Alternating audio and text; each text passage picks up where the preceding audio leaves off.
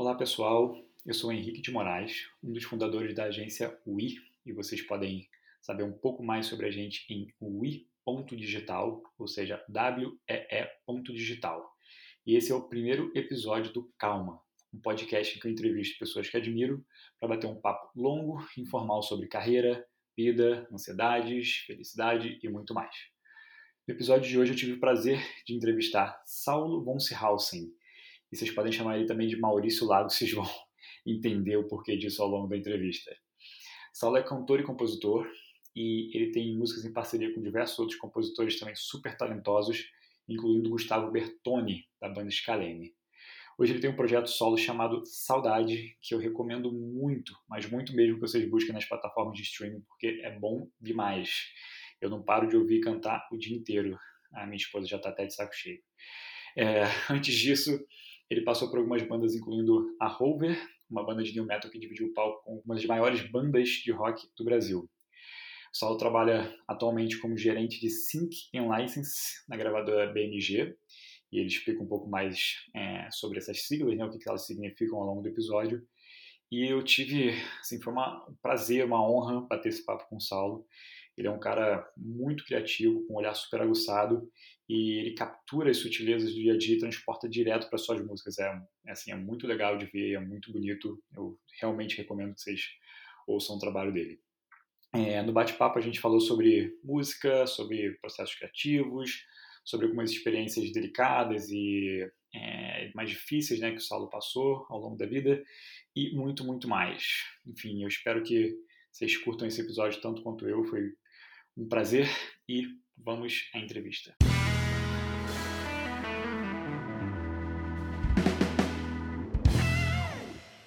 Fala, Saulo. Bem-vindo ao Calma.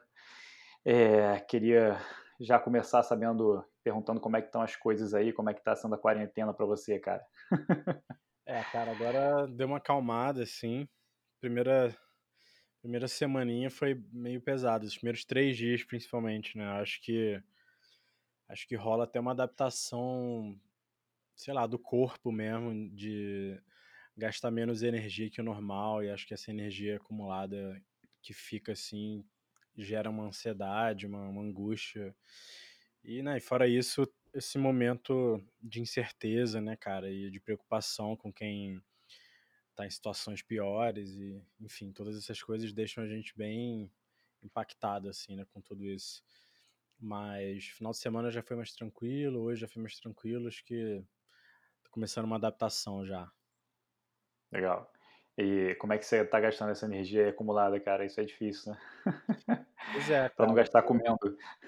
Porra, exatamente, cara. Dá vontade. Eu normalmente nem tenho comida é, disponível o dia todo, assim, né? Então, tipo, é uma coisa que para mim é ruim, assim. Tipo, hoje eu já comi uma porrada de coisa à tarde, assim, tipo, amendoim, sei lá, coisas assim que eu não comeria normalmente é, durante o dia, na rotina. Mas, cara, eu tô, tô tentando fazer várias coisas, assim. Na verdade, montei um esquema aqui em casa de duas estações de home office. Uma, uma de trabalho né, da, da BMG, uma outra de gravação de música, os instrumentos funcionando. E aí fico trocando durante o dia, assim, de 10 às 6 fico mais na praia da BMG e fazendo as coisas que tem para fazer e à noite ou até de manhã antes de eu começar o, as coisas do BMG eu, eu gravo, faço umas coisas, tô... tinha muitas coisas que eu tinha começado e não tinha dado sequência, que eu estou aproveitando para revisitar agora. E de exercício físico também, cara, eu tô fazendo umas coisas em casa aqui com orientação online, essas paradas assim, para também dar uma gastada na, na energia, senão fica com insônia e dá uma pirada, né? Verdade, cara. Tem que, tem que ser criativo agora, aproveitar tudo que a gente tem de ferramenta online aí e aproveitar também que tá rolando muita promoção de aplicativo de exercício. Porra, exatamente, cara. Promoção de aplicativo, de é, livro, várias coisas assim que estão rolando umas pacotes aí para ter mais conteúdo para consumir ou, ou coisas para ajudar de aplicativo, de yoga, de meditação, coisas para ajudar aí na manutenção da, da nossa cabeça. Verdade. É engraçado porque muita coisa que a gente poderia fazer no nosso dia a dia normal, acaba que a gente vai postergando, né? E, sei lá, vai preenchendo com compromissos e atividade com, com a galera, né? Encontros, enfim. E é, isso está sendo também esse período está sendo bom para a gente conseguir colocar aquelas coisas em prática mesmo, né? Pegar tudo que estava parado, é que a gente tem tempo livre sozinho para colocar tudo para frente. Esse podcast está sendo um, um, projeto nesse sentido também. Pô, pois é, né, cara? E eu tava falando isso com uma amiga hoje mais cedo. É, como a gente fica meio que trocando de urgências, né? A gente tá sempre se afogando de coisas urgentes que tem que fazer e, na verdade, meio que inverte alguns valores do que é urgente e que não é, assim. E, sei lá, esse esse período aí tá sendo bom para mim para isso, assim, refletir, né, o modo de vida e quais são as, as urgências e prioridades e, e tudo mais, né? É um privilégio, né, isso também, né, cara? Eu sei que tem, uma, tem muita gente que tá nesse momento, cara, fudido, correndo atrás de, sei lá, manter a sobrevivência financeira da família, caralho. Então, tem total consciência desse privilégio que é poder usar esse tempo também para reflexão e rever certos modos de vida, assim, mas tenho feito isso, aproveitado para isso também. Boa. É, não, fora que tem gente que está trabalhando, tem gente que está na rua, não tem escolha. Isso, isso que eu acho que é o mais difícil. Também, é, exatamente. É. é enfim. É, cara, você, tá, você falou aí que você está aproveitando esse tempo para organizar as coisas e projetos de composições, essas coisas. Eu queria entender como é que você, como é que é a sua, sua forma de compor, como é que você costuma criar, se você tem algum processo que você segue ou se é muito intuitivo. Como é que funciona isso, cara, para você? É, cara, eu tenho, sei lá, duas maneiras, assim. Tem uma, até um livro que fala sobre isso, assim, que fala de dois métodos de composição, assim, que é tipo o, o do, do surfista que tá sempre na água ali, né, esperando, vira uma onda, e o cara que é o que fica pescando, né? Acho que na verdade uhum. Eu esqueci, eu acho que, não sei se esse é o mesmo, esqueci agora. Mas, tipo, né, você ou, ou você tá, tipo, você usa aquela inspiração que vem e, né, de repente é, é, é esse do, da onda, assim. Surfa aquela onda até onde ela vai, ou é uma coisa que você tá sempre ali alimentando, né? Tipo, jogando e pegando pequenas coisas, assim. Então, tipo, eu, eu tento fazer as duas coisas. Tô sempre fazendo é, pequenos registros, assim, e, pô, ideias curtas, de, seja de frase mesmo, só letra, ou can cantarolar uma melodia diferente, ou pensar em uma batida, sei lá, sempre meu, meu eu uso o Evernote, que é um aplicativo que é de, você pode fazer bloco de nota e, e de áudio, assim, e separar no mesmo, assim. Então, é lotado dessas pequenas ideias, assim, volta e meia dou uma organizadona, assim, tipo, escuto tudo e salvo as que tem mais, sei lá, mais potencial tal, e vou fazendo. Mas às vezes acontece de, cara, pegar uma parada que surge assim, em 15 minutos sai uma música mesmo inteira tal. É, então não tem muito processo, assim, acho que o único processo para mim é estar tá constantemente tentando, assim, sabe? Constantemente pegando o violão e fazendo coisas despretensiosamente no, no, piano, que são os instrumentos que eu componho mais. E de repente alguma coisa ali é, gatilha alguma coisa de inspiração, seja uma mudança de acorde ou, ou um jeito de, de tocar um, uns acordes que eu já tocava antes, não sei. Que, que meio que inspira para seguir alguma coisa. Maior. Você, você lembra o nome do livro? Putz, não, cara, eu posso procurar é, lembrar e pesquisar e te, te falar para você incluir depois, mas não me lembro agora. Não, tranquilo.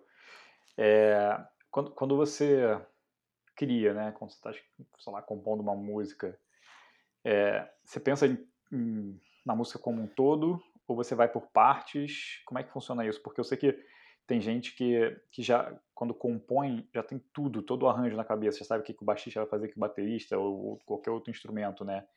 E tem gente não, tem gente que compõe mais a parte da melodia e usa algum instrumento de harmonia e depois, sei lá, junta com a galera para compor, para finalizar. É, Como é que funciona esse processo? É, como além de compor, eu sou produtor também, normalmente eu já vai tudo meio junto, assim, sacou? Eu vou construindo uma coisa meio toda pensada já, assim, né? E isso era até uma dificuldade para mim de, de estar numa banda, né? Que né, demanda coisas mais coletivas e. Não vou falar democráticos, né? Mas, tipo, mais ou menos isso, né? De, tipo, vários vieses de ideia, assim. Porque normalmente quando eu pensava nas coisas, eu já, eu já pensava muito encaminhado, sacou? Tipo. É, as deixas, assim, sabe? De batera, de. Enfim. E aí acabava que na, na, na, na banda, na Rover, antes é. Isso era. Às vezes não era legal, assim. Isso, isso faz com que as pessoas que estão tocando com você não fiquem tão motivadas de, de, né, de participar, porque às vezes elas não sentem que é uma coisa delas tal. Então, é uma dificuldade, mas sempre foi meio, meio que meu jeito, assim, de compor, de pensar mais no todo, assim. Hoje em dia mudou um pouco, assim, até porque eu fui para um lado de composição mais é, de canção, vindo uma coisa mais crua, me menos pensado em como, como ela vai ser executada e mais pensada na, na, na existência dela mais pura mesmo, assim, sabe? Então isso mudou um pouco, assim. Mas normalmente o meu, o meu jeito de compor ele é muito construo tudo ao mesmo tempo, assim, né? Não é uma coisa do tipo, eu faço uma melodia, depois eu encaixo a letra, eu faço uma letra e aí vou tentar fazer a melodia.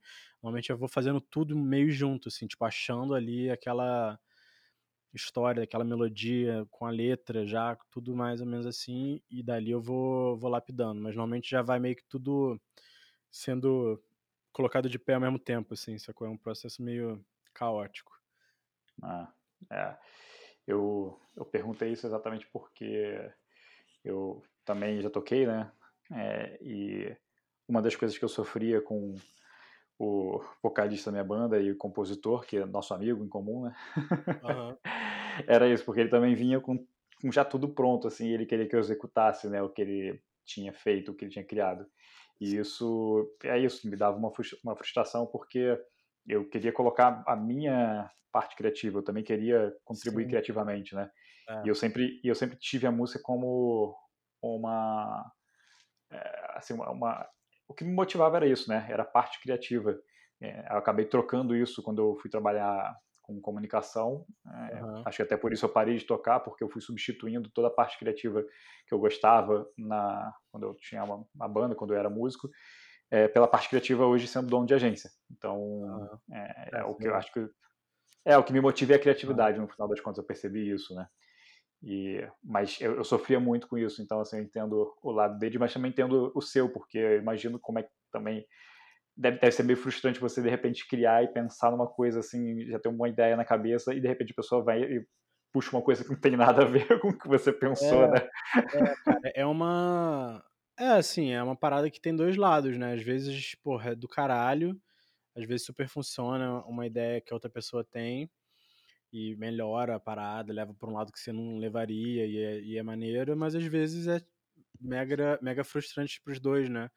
Que é um, tipo, que não enxerga aquilo daquela maneira e você enxerga, enfim, é uma é uma parada difícil de alinhar, assim, sabe? Ter, ter banda é difícil e essa é uma das é, é uma das coisas que, que, que, é, que pesam, assim, né, no, no, lance do compor e ter um processo artístico no, no coletivo.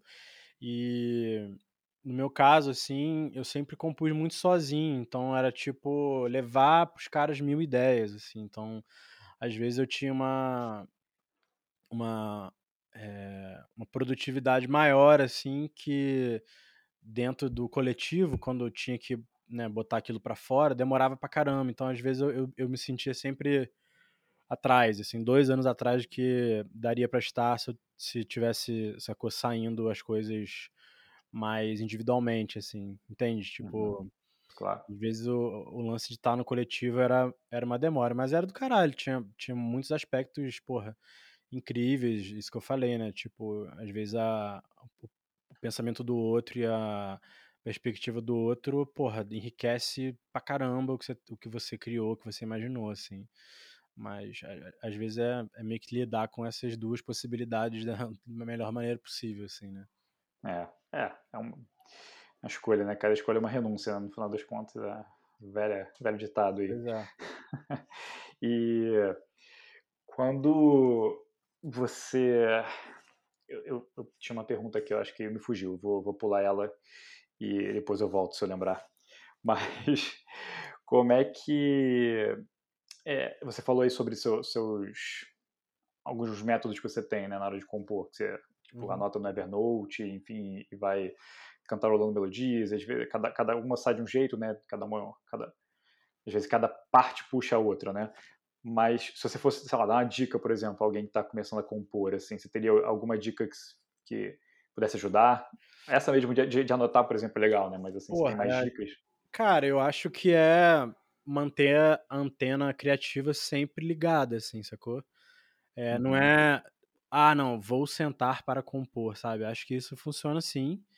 É, você se dispor a sentar para compor, mas eu acho que é meio que manter sempre ligado, assim, essa antena criativa de, tipo, canalizar ideias que estão por aí voando numa música. Então é isso, às vezes, cara, tá na fila do banco e aí o, a batucada que alguém tá fazendo ali te dá uma ideia, sacou? E, e aí você, de alguma maneira, registrar aquilo pra é, seguir fazendo depois. Falando em batucada, começou aqui o panelaço. Ah, é, eu não tô ouvindo, pelo menos. É. tá, não tá vazando ainda. É, eu fechei aqui a janela. Caralho, mas tá alto agora. Mas eu, quando comecei a trabalhar na vida, assim, né, tipo, jovenzinho, assim, eu não tinha esses recursos, assim, de, tipo, não tinha celular na época ainda, né, tipo, eu tinha, sei lá, uns 15 anos, ainda não tinha celular, quem tinha era, assim, porra, o pai do cara rico do colégio tinha um celular que era aqueles tijolões, assim, maior do que um telefone fixo, sabe? Uhum. Então não, não existia, muito menos existia uma ferramenta dessa de gravador de áudio, assim, né? É. Então, então, cara, eu tinha. Eu comecei a trabalhar numa papelaria, e aí uma das funções que eu tinha lá era tirar Xerox. E a máquina de Xerox, ela era muito louca, ela fazia uns barulhos muito doidos, assim, e eu sempre ficava cantarolando em cima do, do, Ela fazia meio que uma batida doida, assim. Uhum. E aí eu, eu ficava anotando meio que uma partituras pequenininhas, assim, sabe? De uma ideia de melodia ou de um riff de guitarra, sei lá o que, assim. Então isso é uma parte que eu faço já há muito tempo, assim, de meio que registrar pequenas ideias para depois ela, elas se desenvolverem. Às vezes elas nem se desenvolvem, mas puta, depois de um tempão numa música você lembra daquilo ali e encaixa. Então, tipo, acho que minha dica seria estar tá sempre meio que conectado criativamente, né, funcionando criativamente e registrar essas coisas assim para não perder e estar tá sempre trabalhando, na verdade, assim, né, de, de, uma certa forma, assim. Não, legal. A dica é boa mesmo.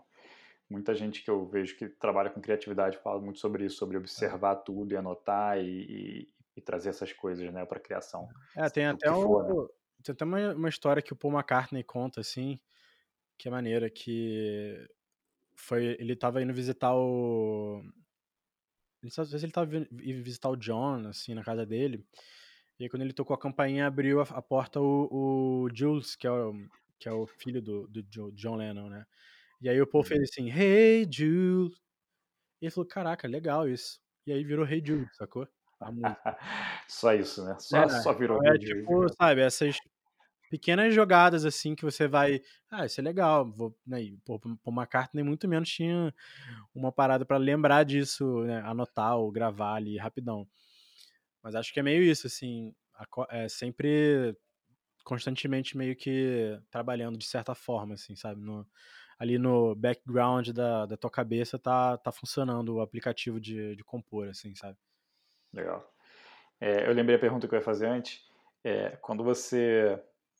Eu não sei se você sempre teve um projeto paralelo ou se você só montou agora, né? Assim, eu imagino que você sempre é, compôs e guardava algumas músicas para alguma outra hora, né? Porque nem tudo que você compõe normalmente encaixa com a banda, inclusive. Uhum. Mas eu não sei se você sempre teve algum projeto. Mas agora que você tem o seu projeto solo, né?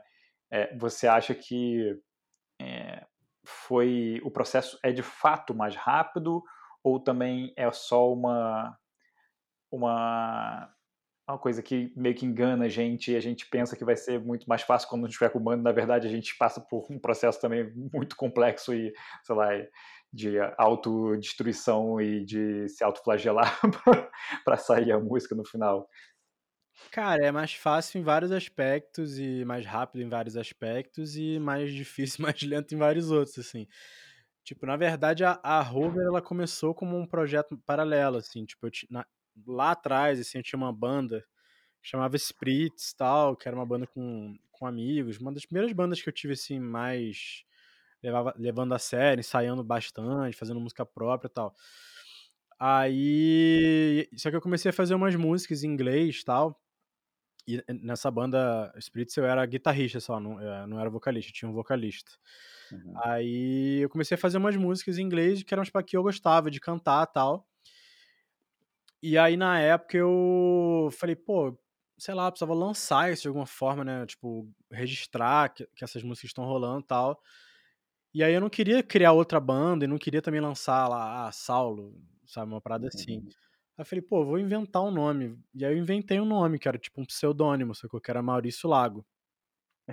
e aí eu mostrava pra galera na cara de pau, assim, tipo, pô, cara, conhece esse cara aqui? E aí mandava, assim, sacou? E aí era meio que pra até ter uma opinião honesta das pessoas, né? Tipo, ninguém era, ah, beleza, tua banda, né? Era tua, tua música, assim, era. E a galera começou a curtir, assim, pô, tal. E aí começou a ter realmente uma, uma, um retorno, assim, era, na época era mais Space, assim, uma galera uhum. começou a curtir, assim, na época era bem mais jovem, então tinha tinha mais esses encontros, assim, de social, churrasco na casa de sei lá quem, e aí começava, começava a tocar as músicas no churrasco e tal, e aí até que virou uma banda, e aí uma hora não fazia menor sentido mais a banda se chamar Maurício Lago. E a gente mudou pra Rover e aí virou, virou a Rover, assim. Mas começou meio que nessa pegada que depois virou Saudade, assim, né? Que era mais ou menos um, a, a mesma a mesma iniciativa, que era tipo, pô, eu queria o desafio de compor em, em português, mas sem ter menor compromisso com estéticas ou fazer encaixar dentro da rover, da proposta que já existia, sabe? Era tipo realmente uma parada de autoconhecimento artístico, descobrir uma identidade artística diferente e tal. E aí foi aí que eu comecei com saudade, assim, assim tipo, totalmente desprendido de, de estética e tal, de é, expectativas e tal, e aí acabou se tornando, hoje em dia, o projeto principal, né? Tipo, a Rover existe, assim, mas, tipo, bem, é, a gente faz coisas bem esporádicas, assim, porque né, eu tô em São Paulo, o Leandro baixista tá em Niterói, meu irmão tá no Rio, aí batera, guitarra estão em Petrópolis, então, tipo, ficou uma parada difícil de conciliar, assim, sabe? E a verdade é que toma, toma muito tempo, né, cara, o, o saudade, assim, né? Como se fosse só eu colocando de pé as coisas, né? Então, a, a, diferença principal é que ao invés de sócios, eu tenho parceiros, assim, né? Isso tem vantagens uhum. e desvantagens, assim, né? Uma empresa que é só você, né? Aí o investimento é só seu, a responsabilidade é só sua. É, mas ao mesmo tempo funciona no teu ritmo, né, o negócio, né? E era uma coisa que eu encontrava dificuldade de fazer nas outras bandas que eu tinha, assim. É, e, e ritmo e visão, né? Tipo, de, depois desse período todo de saudade de, tipo, descobrir a, a estética, o caminho e a minha identidade artística, depois que isso passou, eu comecei a ter muito claro, assim, o, o caminho, assim. Então, estar sozinho, né, entre aspas, né, na parada, quando você tem um caminho definido é legal, assim, né? Então, os parceiros, eles ajudam a, a manter o prumo das coisas e também trazer ideias criativas, mas a coisa não depende deles para funcionar. Então, tipo, eu sinto que eu tô no, no melhor dos mundos agora, assim, né? Então, para os parceiros, né? Que tipo Leandro, que é baixista, é, e colaborador, a gente compõe juntos tal. O Bruno, Batera, o Renan. Então, para eles é legal, porque eles estão fazendo parte de uma parada que tá rolando com pô, responsabilidade quase exclusiva de só tocar e ensaiar, tirar música, né? Outra, toda outra parte administrativa e investimento mesmo, assim, é minha.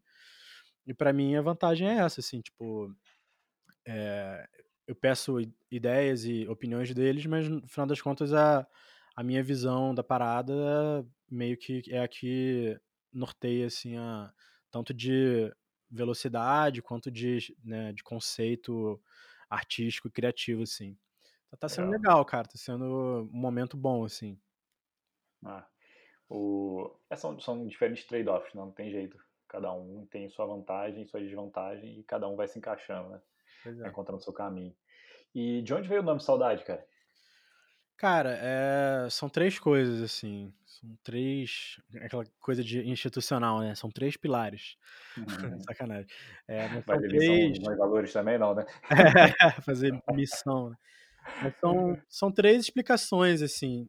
É, a primeira de todas mesmo, assim, é que quando comecei a saudade, o meu desafio era escrever em português, né? Uhum. Então eu achei muito maneiro usar uma palavra que não tem no inglês, né? Pra começar tudo, assim, né? Então era tipo. Uhum. Começar deixando claro que era o, o, extremo oposto, assim, né? Do, do inglês, que era tipo uma coisa que não existe no inglês mesmo, assim, né? Uma palavra, assim. Ah, é. E além disso, tem a parada que é a proposta estética da parada, né? Que é pegar é, música brasileira antiga e a raiz afetiva da música brasileira, da bossa nova, MPB, samba e indo até mais para trás a música clássica, tipo que veio, sei lá, lá com Vila Lobos e mais para trás ainda inspirada na música clássica francesa, tipo Debussy e tal.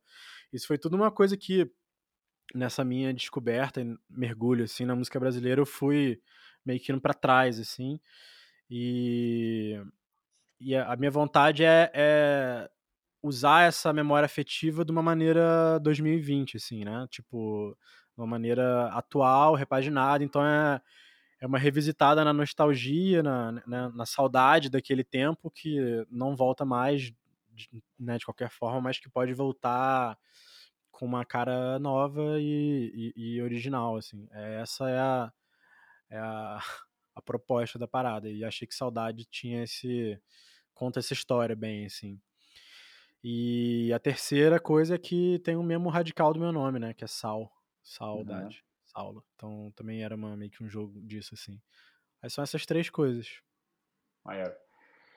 É, você pode ter inventado tudo agora. Eu... Mas foi, foi, muito bom, cara. A explicação foi boa. Tá, tá... Pensei propriedade, né? É, pô, foi bom, cara. Maneiro. E é, então, assim, aproveitando o, o gancho, é, vamos falar de, do projeto. Uhum. É, eu queria, assim, eu, eu ouvi muito, o, o, pelo menos as músicas estão disponíveis no Spotify, inclusive eu e minha esposa, a Gabi, a gente está com as músicas na cabeça, a gente não para de cantar. Ah, que maneiro. a gente já curtia antes, né, já tinha assistido é, seus shows, mas agora, tipo, parei para ouvir com mais calma. Pô, vocês foram no primeiro show, né? É, fomos. Foi o primeirão mesmo, assim. Ah, Fomos em Niterói, a gente foi em São Paulo também, lá na, na Ah, é verdade, pô, vocês estavam aqui. Foi o aniversário é. do Leandro, é verdade. É isso. É, e a gente já curtia bastante, assim. A Gabi vive falando, inclusive, relembrando esse, esses shows. E, e as letras são muito boas, assim, cara. Eu fiquei muito. É, muito preso, assim, é, a sensibilidade, sabe? Tipo, e a percepção das coisas. Muito, muito nessa vibe que você falou de, de, como você enxerga pequenos detalhes e vai colocando, né, assim, nas letras. Pô, obrigado. E, é, pô, é, eu vou... Quem, quem ainda não ouviu, por, por, favor, procure Saudade no Spotify e em todas as plataformas, não sei mais onde tá, mas... É, todas aí. É, mas, cara, uma delas ficou muito na minha cabeça, assim, é, e especialmente por ilustrar muito eu acho, situações atuais, assim. Eu acho que eu, eu vou ler aqui. Uhum. É, vai ser um momento meio estranho para você, você vai ver alguém recitando o seu. é, é bom ver outra pessoa lendo também. é, deve ser esquisito, pra falar a verdade, mas vamos lá. É, a letra é a seguinte, né? Seria mais fácil se não existisse a depressão. E o dia lá fora me atraísse como um imã. Trocaria insônia por sono, sonho ou diversão. O medo da perda eu curaria com umas fotos no parque, uma volta na praia faria bem. Aí vem um refrão, né? Que é, eu não sei dizer isso de outro jeito. Aí volta. As cores e as formas, o cheiro e o sabor liberariam uma substância, um banho no córtex faria bem. Aí volta o refrão, eu não sei dizer isso de outro jeito. Volto para a música, e que é o break, né, na verdade. E aí vem: A verdade é que eu sei mais do que não me atrai. E o que me conforta é saber de novo, não sou só eu. É, cara, tem tanta coisa nessa letra que me chamou a atenção, né? Assim, para começar, que você fala, seria mais fácil se não existisse, se não existisse a depressão. E aí depois você fala de coisas que as pessoas fazem, né? Assim, tipo, é, o medo da perda eu curaria com umas fotos no parque, sabe? Uma volta na praia faria bem. Então, eu queria entender assim, de onde surgiu isso, assim, essa percepção. E, e me parece também, de, de, certa forma, eu não sei se é uma crítica a, assim, as pessoas que vivem uma vida superficial e que parece que só porque ela postou uma foto no parque a vida está melhor, ou, se, ou se de fato são coisas que, que você gostaria de ter quando está passando por momentos mais difíceis, sabe? Tipo, você gostaria de aproveitar isso com as outras pessoas. Me fala um pouquinho sobre essa letra. Cara, cara então, é... vamos, vamos ver por onde começar. O banho no córtex, assim, a, a parada é o, né, o, o o, quando, quando a gente recebe, recebe um banho de, de serotonina no, no nosso cérebro, que dizem que é a substância da felicidade, né? A substância química que é que faz a gente sentir prazer nas coisas e tal. E pessoas que têm depressão, eu me enquadro nessa, nesse quadro, a minha depressão não é grave a ponto de, tipo, eu não, eu não ter estímulo de, de serotonina, como pessoas têm que não tem mesmo, assim, tem que tomar remédios pesadíssimos para para regular a, essa substância, né? A pessoa ela, realmente ela fica num estado de tipo, cara, não sente nada, né? Quase assim. Uhum. É, então, é, o banho no córtex seria isso, assim, né? Tipo, e quando eu falo ali no início desse, seria mais fácil é, se não existisse depressão. Então, tipo, quando, quando eu digo isso é, bom, se, se eu não tivesse isso que eu tenho, é, acho que todas essas coisas que eu cito depois disso, elas fariam bem. Né? Elas, fa uhum. elas me fariam feliz, assim, né? Então, na verdade, quando eu compus isso, é, era, era o oposto do que eu sentia, né? Eu sentia uhum. que uma volta na praia, um, um, as fotos no parque, todas essas coisas, elas não, elas passavam para mim é, sem, sem fazer diferença, assim, né? E, e, tipo, é, se o dia lá fora me atraísse como um imã, né? Era, era essa coisa que eu sentia, assim, né? Só que era, era o extremo oposto, assim. E, na verdade, a crítica não é nem as pessoas fúteis, assim, que você falou, né? As pessoas que acham que estão vivendo a vida. É, a crítica é mais as, ao que as pessoas dizem para quem tem depressão, né? Que é tipo, ah, cara, vai lá dar uma volta no parque, vai, hum. pô, andar na praia, isso vai te fazer bem. Como, como se fosse simples se fosse... ou como se a culpa fosse sua, né? Por é, e, pô, é, não sei se você já teve, né, num, num, estado depressivo, porque existe essa diferença também, né? Num estado depressivo, que é tipo um contexto marcado por uma, às vezes, um acontecimento e tal, e existe realmente uma é, incapacidade do cérebro de produzir as substâncias que fazem você sentir prazer e, e sentir, sei lá, vontade de viver e tudo mais, né? Não vou me aprofundar tanto porque uhum. eu não uhum. sou também pô, especialista, não quero falar nenhuma besteira aqui e instruir mal quem tá ouvindo, mas. É, a minha é mais é, é, circunstancial, assim, né? Tipo, tive momentos, assim, ao longo da vida, tô em um ainda, assim, de tipo. Desde que eu vim, eu vim morar em São Paulo tem dois anos, desde que eu vim pra cá, tive uma uma desregulada assim na, na cabeça assim em relação à, ansiedade e tal que acaba levando à, depressão também. Então essa letra era um pouco disso assim né tipo cara é... o refrão na verdade fala isso né tipo eu não sei dizer de outra maneira que é a maneira é, não sei dizer de outro jeito que é o seguinte tipo eu queria fazer muito estudo que eu tô falando que seria uhum. bom mas eu não consigo porque no início da música eu falei, seria mais fácil se não tivesse, tipo, a depressão, a ansiedade, né, unidas, assim, elas te colocam numa, num estado de é, paralisia mesmo, assim, né, muitas vezes. Assim. Então, esse papo de, pô, mas também tu só fica deitado, pô, a, a, o, estar deitado não é a causa, sacou? É a consequência, assim, na verdade, né? É. Então, a letra é, é sobre isso, assim, né? Bem sobre esse esse momento, assim, que é tipo, cara, que você, você queria muito estar sentindo a vontade e, e a força que você precisava para para levantar, para ir lá para fora, para tirar foto no parque, para dar uma volta na praia.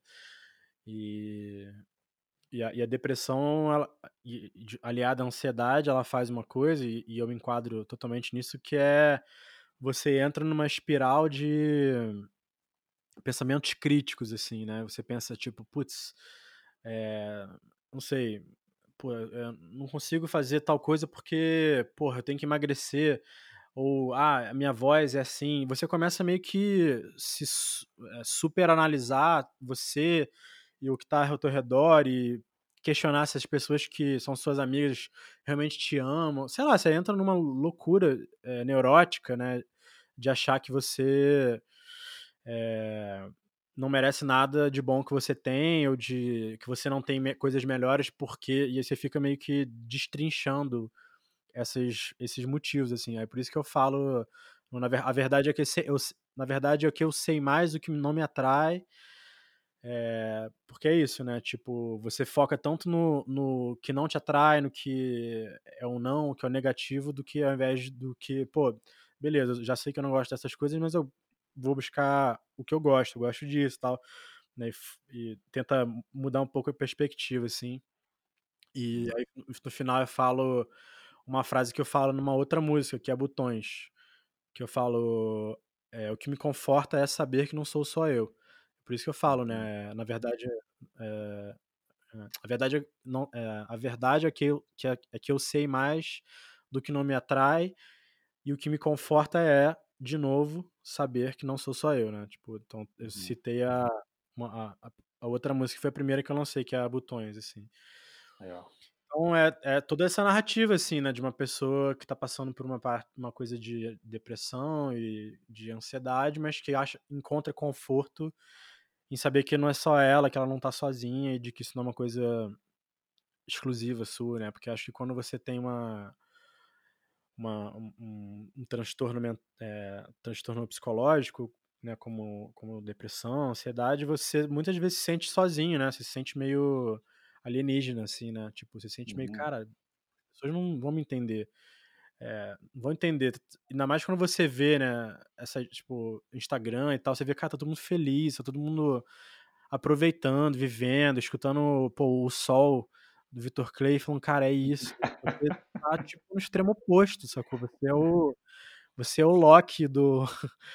da Liga do. Sei lá, do. Como é que é o nome lá? O, aquele filme, esqueci agora, Irmão do Thor. Você uhum. é aquele cara naquele momento, velho, que, que, o sol ele é teu inimigo, assim, sacou? Nesse momento, assim. Enfim, você, é, essa sensação de, de solidão, assim, né? De tipo, achar que você só você tá passando por isso, que ninguém vai te entender, tá? Então, saber que tem outras pessoas nessa mesma condição e que vão ter empatia e, tentar te ajudar ou no mínimo compreender e, e né, te faz se sentir mais pertencente assim, né? Porque acho que a depressão e a ansiedade faz muito isso, assim, tira a gente da, do mundo real assim e te faz uhum. ficar num mundo meio que das ideias, porque você vive extremamente conectado com as suas expectativas e dentro da sua cabeça, assim, né? Então, tipo, é uma parada meio que de desconexão com a realidade, assim, né? E quando você vê que tem pessoas próximas passando, isso se torna mais, acho que, real, assim. É.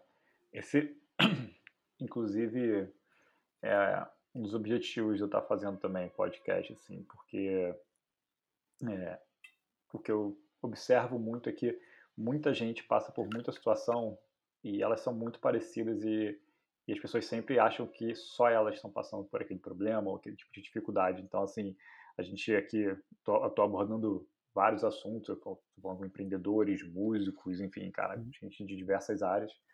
E, mas para exatamente trazer esse contexto de que você pode é, aprender e, e, aprender com, né, com as dificuldades dos outros, ver o que, que eles fizeram para superar, mas também é, não se sentir mal e não achar que só você que passa por essas coisas, na verdade, né?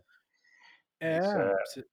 senão você se sente meio é, o esquisito, né, da parada, né? E, ah. e acho que é isso, cara. Na verdade, isso ajuda muito, cara. Você, eu tive muito problema a vida toda assim com essa parada de não me sentir, não me sentir pertencente, assim. Isso, isso pra mim é uma questão, assim. Uhum. Então, por isso que acho que até falei em duas músicas, né? É, que me conforta é saber que não sou só eu, assim. Uhum. Então, e não é. é nem no sentido de tipo, ah, bicho, não sou só eu que tô fudido, né? Mas é no uhum. sentido de tipo, cara, essa parada é real, é, são várias pessoas passando por isso, isso é, isso existe. Uhum. Então te dá uma, uma força até para lutar contra, assim, né? Que aí você vê os, as jornadas das outras pessoas em relação a aquilo, então também te dá força e te dá ferramentas, né, para tipo se se é, engrandecer perante essa essa condição, assim. É, é a a internet ela tem seu lado bom e seu lado ruim, né, como tudo na vida.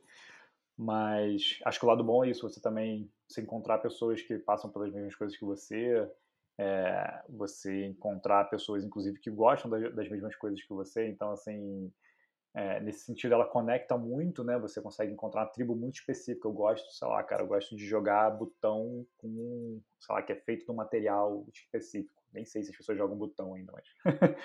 é, você vai encontrar alguém falando sobre isso, você vai, tipo, poder comentar, ou você pode criar seu próprio conteúdo e as pessoas que se conectarem vão seguir. Então, assim, essa é a parte boa. É a união das tribos, assim mesmo, né? exatamente. Você não precisa mais ficar. Dependente da sua localização geográfica ali, né, das pessoas que têm ao seu redor. E antigamente você tinha que ficar muito dependente disso, você tinha que, sei lá, jogar futebol na rua porque não tinha ninguém fazendo música, né, por exemplo. É. Então, é, é, pô, e era uma parada horrível, né? Que era, né, um país como o Brasil, assim. Cara, quem não jogava futebol, velho, era, era esquisitão, sacou? Do, é. Eu, né, eu até sempre gostei de futebol. Inclusive no colégio, essa era a coisa que me salvava, assim, porque apesar de eu já ter coisas de ansiedade desde novinho, assim, e tal, o futebol era meio que o, o, o porto seguro para mim, assim, tipo, eu não sofria bullying por causa disso, porque eu jogava futebol bem, então era meio que tava naquele seleto grupo do, dos atletas do, do colégio ali, assim, né, tipo, a galera que jogava futebol, assim, né, tinha, tem, tinha um pouco isso. E aí eu vejo, tipo, meu primo, que é da mesma idade que eu, que não jogava futebol, cara, ele era o cara que eu, aí, aí entra em vários, vários outros níveis de discussão, mas, tipo, ou ele tinha ele era amigo das meninas e ele era o gay. Uhum. Ou ele era amigo, ou ele ficava sozinho, ou tinha os amigos dos nerds, assim, que era a galera que não gostava de futebol, né? É. Então, essa época de colégio é bem louca, essas determinações, assim, de tribo, né? Assim. É, verdade. Eu queria saber como tá hoje em dia, mas acho que não mudou muita coisa, né, cara? Não tem como. É, não faço ideia. Acho, acho que piorou com a internet, na real, porque agora as pessoas podem fazer bullying sem olhar na sua cara, né? É, isso é uma, um aspecto bizarro. Mas ao mesmo tempo eu acho que essas gerações mais novas, elas, porra, elas têm bem mais consciência das coisas, assim, cara. Ah, sabe? Verdade. Pelo menos, assim, conversando com meus primos mais novos e filhos de amigos, né, amigos mais velhos que têm filhos, tipo, lá de 10, 12, 15, eu vejo que rola uma, porra, uma, já uma, os moleques e as meninas nascem já com uma.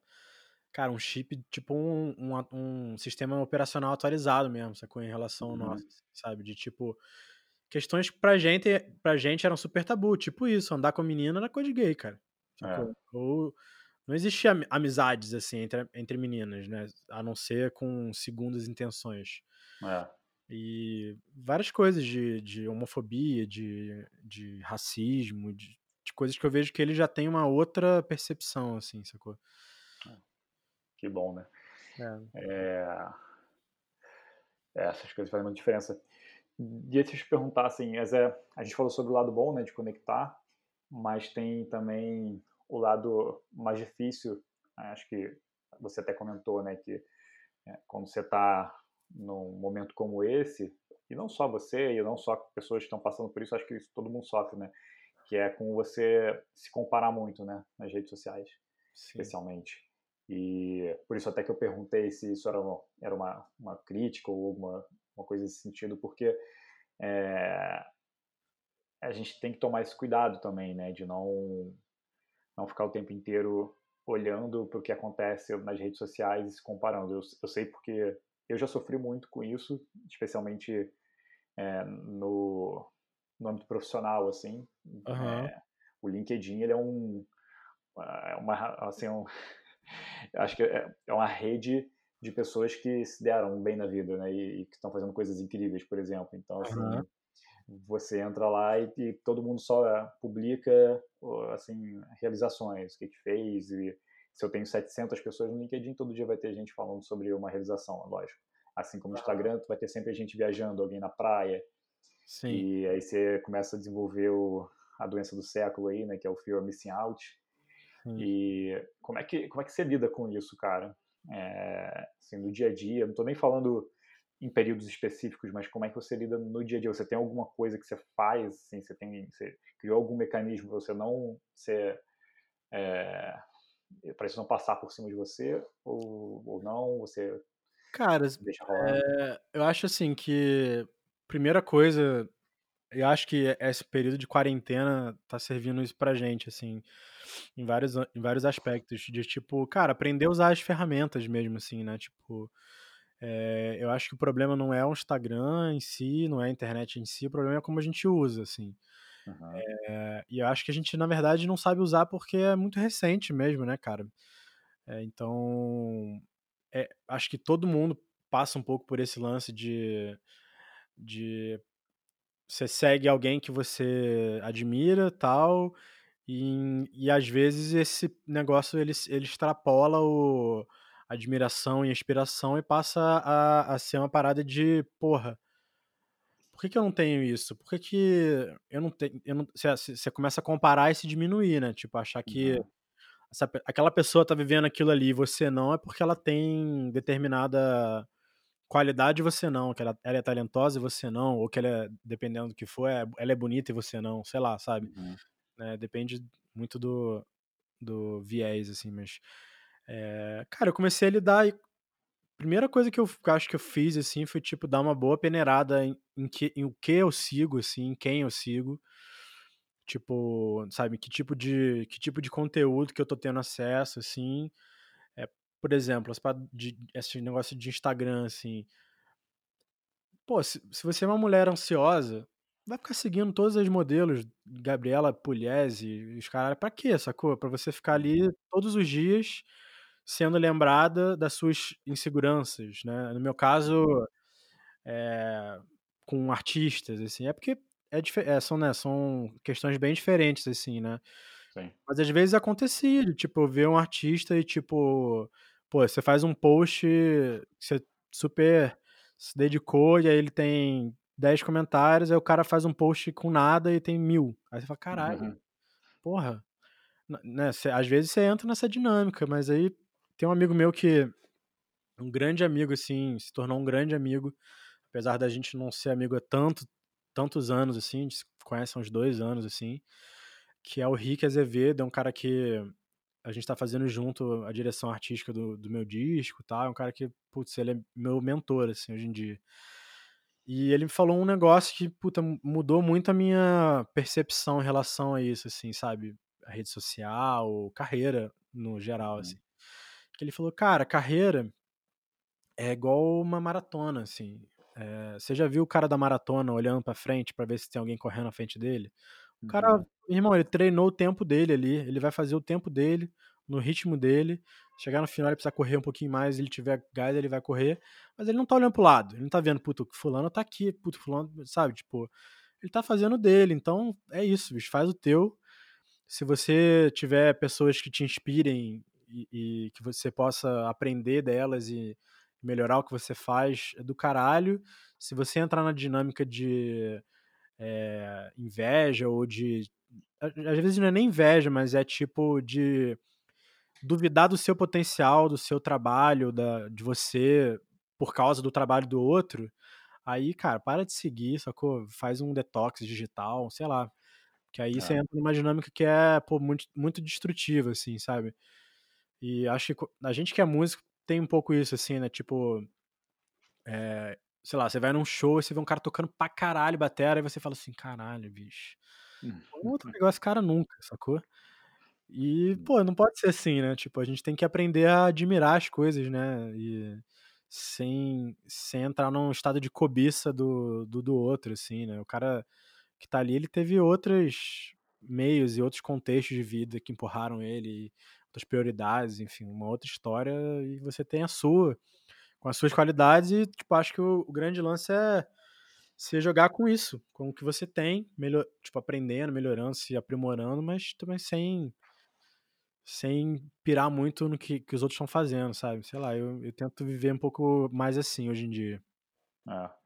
É, e, e, assim, tem um lado bom também, né, que quando você, é se você conseguir encarar da maneira correta, isso pode te motivar. É, se está te motivando, maravilha. Agora foi o que você falou, se está te, te causando, é, tá te deixando para baixo, é, aí tem que fazer um detox mesmo. Até porque acho que uma coisa que falta muito nas redes sociais é, e que as pessoas não, não percebem é contexto, né? Você Sim. não sabe exatamente o que a pessoa chegou, passou, assim, Exato. assim, é, quais foram os passos que ela deu para chegar até ali, quais foram as dificuldades. A gente tende a enxergar só a parte do sucesso, né? E aí tem essas brincadeiras que as pessoas fazem de tipo, ah, o sucesso do dia para noite, que na verdade a pessoa, sei lá, tentou é. 10 anos, coisas diferentes, até que uma coisa fez sucesso em, sei lá, em 5 anos, e mas não, o sucesso foi do dia para noite, né? Trabalhar a vida toda para fazer sucesso do dia para noite. É, exatamente. Então, é muito doido. E tem uma coisa que é, que é muito legal também. Eu trabalhei um tempo atrás com um, um juiz federal aqui de Niterói, e que ele cria conteúdo, ele é palestrante, ele é uma figuraça e eu gosto muito dele. Ele contava uma história nas palestras, eu assisti umas 15, né, porque eu trabalhava com ele. Uhum. e ele sempre contava essa história, eu adorava, que era o seguinte: ele ele estava mal de saúde e o médico dele falou: Cara, você precisa fazer exercício. E ele falou: Tá, o que, que eu vou fazer, né? E aí ele decidiu: Ah, vou correr. Começou a correr, foi correndo um pouquinho, foi gostando, foi é, é, pegando jeito ali, né? E foi correndo mais. Até que ele falou: Cara, vou correr uma maratona e colocou assim como meta para ele correr a maratona. E ele foi, correu a maratona, e aí, isso na palestra, quando ele está contando, né, ele, ele, sempre contextualiza, ele sempre faz de um jeito que é, as pessoas riem. Ele fala assim, ah, adivinha em qual posição que eu cheguei. E aí ele fala, tipo, eu cheguei, fui o penúltimo a chegar. E aí todo mundo ri, sabe? Uhum. E aí ele fala assim, ué, vocês estão rindo? quantos de vocês aqui já correu a maratona? Aí, sei lá, tipo, 10% da galera é, levanta é a mão, sabe? Aí ele fala, então, eu tô na frente de vocês todos. É, exatamente. E aí, e aí ele fala assim, você, aí ele fala uma frase que marcou muito. Ele fala: você tem que ser o dono da régua que mede o seu próprio sucesso. Você não pode deixar que o mundo é, dite para você assim qual, quão bem sucedido ou não você é, né? Você que tem que saber, você que tem que ter o critério, né? É, eu, eu acho que é, volta até o, o, lance que eu falei de estar sempre trabalhando, sempre fazendo coisas, assim. Acho que quando você. Normalmente, quando você entra nesse modo, assim, é que você não tá produzindo tanto, assim, né? Uhum. E nem, uhum. nem tô tipo. Eu acho que esse, esse momento aí de quarentena é perigosíssimo, inclusive, esse discurso de produtividade, porque, cara, beleza, produtividade tem que ser balanceada com várias outras coisas, né? Não, acho que a, essa primeira semana foi muito disso, assim, né? De tipo, não, como, como usar o seu momento, o seu tempo de quarentena, tempo livre, sei lá o quê, para produzir mais. E, cara, eu tenho muitas restrições em relação a essa mentalidade. assim. Mas eu acho que é a parada do create, don't hate, sacou?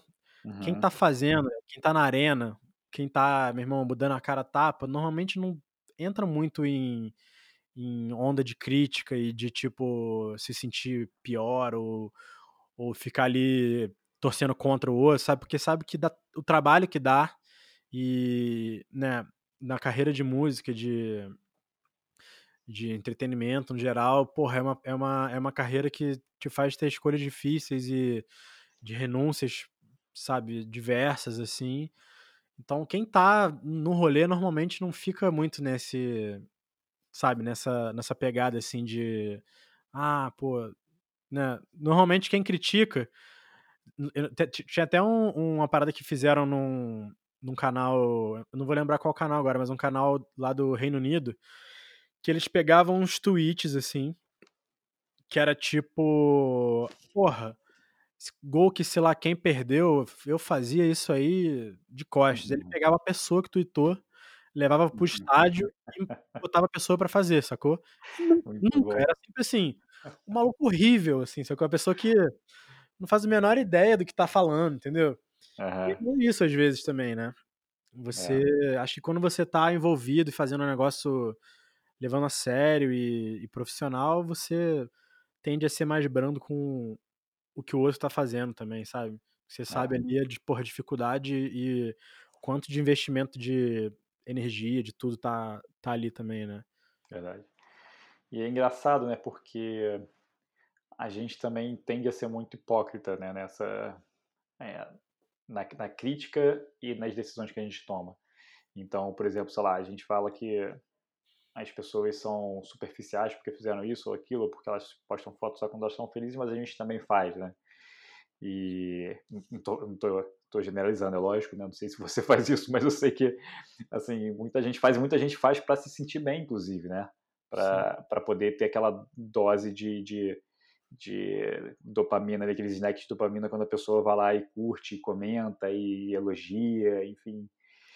E é, é muito é, é cara, nós somos, porra, nós somos seres sociais que aprendem comportamentos vendo comportamentos, assim, né? Tipo, é, é inevitável de você hoje em dia irmão, tá num lugar foda pra caralho com o celular no teu bolso, tu não vai fazer um, um stories, velho. É impossível. Uhum. É. Obviamente, normal, normalmente o, o intuito não é deixar os outros invejados, invejosos, assim. Sim. É, tipo, velho, olha que eu tô, onde eu tô, eu quero que todo mundo veja onde eu tô. Uhum. É, tipo, né? Às vezes é pra tirar onda e. É, não é, acho que não é o meu caso normalmente não, mas às vezes é mesmo, assim, é. né? A galera posta aquelas fotos com a legenda, tá, tipo, como é que é? Tá, tá muito difícil aqui, que é meio isso. Assim, tipo... Verdade. E, e muitas vezes também eu acho que as pessoas não pensam, né? Assim, vai muito automático também. Foi isso que você falou, a gente observa e reproduz, né? Então, você vai lá e faz, assim, você não está nem pensando na consequência, no impacto que vai ter ou se não vai ter. Eu estava, a gente estava falando sobre isso esses dias, porque lá na agência a gente é, acabou fazendo um exercício de autoconhecimento e a gente botou finalmente para fora o propósito da agência, né? E a gente, é, o nosso propósito é criar um mundo em que marcas sejam fonte de felicidade e não ansiedade. Uhum. Só que isso é um puta desafio, porque assim, a forma que as marcas cresceram foi causando ansiedade mesmo e botando você, excluindo Sim. quando você não faz parte daquele grupo. É. E a gente está tendo assim muito desafio é, e, e, tentando entender como é que a gente consegue criar um conteúdo, por exemplo, já que a gente é uma agência especialmente de conteúdo, como é que a gente faz um conteúdo que não cause essa ansiedade, né? Então, por exemplo, uhum. a, gente, a gente atende uma academia, como é que você fala de, de musculação sem falar que a pessoa está fora de forma, sabe? Sim. E e nessa de, de começar a repensar, a gente começou a repensar muita coisa que a gente colocava também. E até eu, eu no meu pessoal, assim, por exemplo, logo depois que a gente falou sobre isso, a gente, caraca, não, olha quanta coisa a gente coloca que não faz sentido, que, porra, de repente vai estar tá só, assim, não, não, não acrescenta em nada e talvez só vai gerar ansiedade. E aí, sei lá, dois dias depois eu postei uma foto minha, porque eu dei uma, uma pequeníssima, assim, uma pequena palestra no, no evento, e eu fui postei as fotos do evento. Falei, ah, ontem tive a oportunidade de falar, lá, tipo assim, cara, por que eu postei isso? Depois eu fiquei pensando, falei, cara, eu não acrescentei nada a ninguém, sabe? Tipo assim, o que, que aquilo vai, tipo, sei lá, o que, que alguém vai aprender com, com aquele conteúdo, sabe? É, mas é que a gente vive esse momento de, tipo, se não tá no Instagram, você não fez, né, velho? Exatamente. Então, quando você para para refletir no, na consequência que o que você faz, né, o conteúdo que você gera pode causar nas pessoas, sabe? Tipo, nesse caso, por exemplo, é, pode causar a mesma sensação que eu tive quando eu via outro, várias outras pessoas palestrando e falava assim, por que, que eu não estou palestrando, sabe? E nem foi uma palestra, foi rapidinho, foi o que eu falei, foi um, um trechinho, né? Então, é, se, se, a gente fosse parar para analisar mesmo todas as coisas que a gente faz, eu acho que a gente é eliminaria muita coisa. É, não, é muito louco esse achar esse lugar aí, esse meio termo, né, do pô, quero mostrar que eu tô aqui, tal, mas ao mesmo tempo mais como uma coisa é, informativa do que tipo de marcar aqui um território que eu fiz a parada e sabe é. é difícil de achar mas é maneiro que vocês estejam repensando assim imagina o tamanho do desafio também né cara sim cara é, é uma difícil. parada muito estabelecida né a, a maneira né como foi a publicidade surgiu né de você gerar demandas de consumo né tipo ah. e né, fazer a pessoa querer pertencer. Porque no final, no final das contas, você, você tá manipulando as nossas necessidades fisiológicas, né? Que é tipo é, pertencer ou querer transar, né? Uhum. Tipo, essas propagandas que eram de cerveja lá, que são um monte de mulher, essas coisas assim. É, ou, ou querer fome, né? São tipo sempre abusando do, do, do, das necessidades básicas, assim, né? Tipo Sim. de. Do, da, dos seres humanos, assim, né? E é difícil pra caralho você é, né, converter isso de uma maneira que continue funcionando, né, para os clientes que precisam vender, no final das contas, é. e para não acabar com a, com a, cabeça dos consumidores, né? Sim. E, e, eu acho mais difícil nisso é você convencer o cliente também, né? Porque eles mais do que a gente, eles já têm formatações também, né? Eles já chegam com, com uma, uma maneira ali que, sei lá, o concorrente dele fez ou que o mundo já fez, porque a gente já tem, todo mundo já tem isso meio formatado, né? A forma como a propaganda é. funcionou, é, funciona, funciona e, funcionou durante muitos anos. E você conseguir convencer também e fazer com que o cliente aposte na sua loucura também é muito difícil. Mas, enfim. Voltando aqui para a música. É, cara, você sofre com bloqueio criativo? Cara, eu não gosto muito desse termo, assim, porque eu acho que o bloqueio, um bloqueio criativo, para mim, ele. Como é que eu posso responder isso de uma maneira mais rápida? Mas, tipo. Eu não acho que o bloqueio criativo exista para mim porque eu não sinto que exista uma demanda obrigatória que eu crie. Uhum. Sacou? Acho que se eu tivesse sentado numa, agência e aí falasse assim, ó, cara, a gente tem que criar essa campanha X, esse aqui é o briefing, tal, tal, tal, e eu não tivesse conseguindo fazer, aí talvez poder, pudesse chamar de bloqueio, bloqueio criativo. Uhum. Mas eu sinto tempos, é, tipo, épocas às vezes que eu tô menos inspirado, assim, tipo, as minhas ideias, elas são muito mais espaçadas e elas, elas dão em coisas não dão em, em, em nada, às vezes, sacou? Uhum. Durante mais tempo. Então, eu demorei um pouco a entender, assim, esse meu, essa minha, esse meu processo. Antes eu ficava nervoso, assim, tipo, caralho, será que eu não, sei lá, será que eu já compus tudo que eu tinha pra compor? Não vou compor mais, sei lá.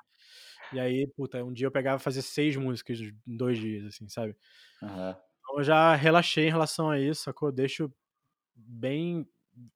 Tô sempre ali pescando, botando ali a, o, a vara e o anzol na água, mas também ao mesmo tempo relax, assim, sacou? Sem a, sem a loucura de, puta, preciso criar, preciso fazer, então é, é mais orgânico, assim.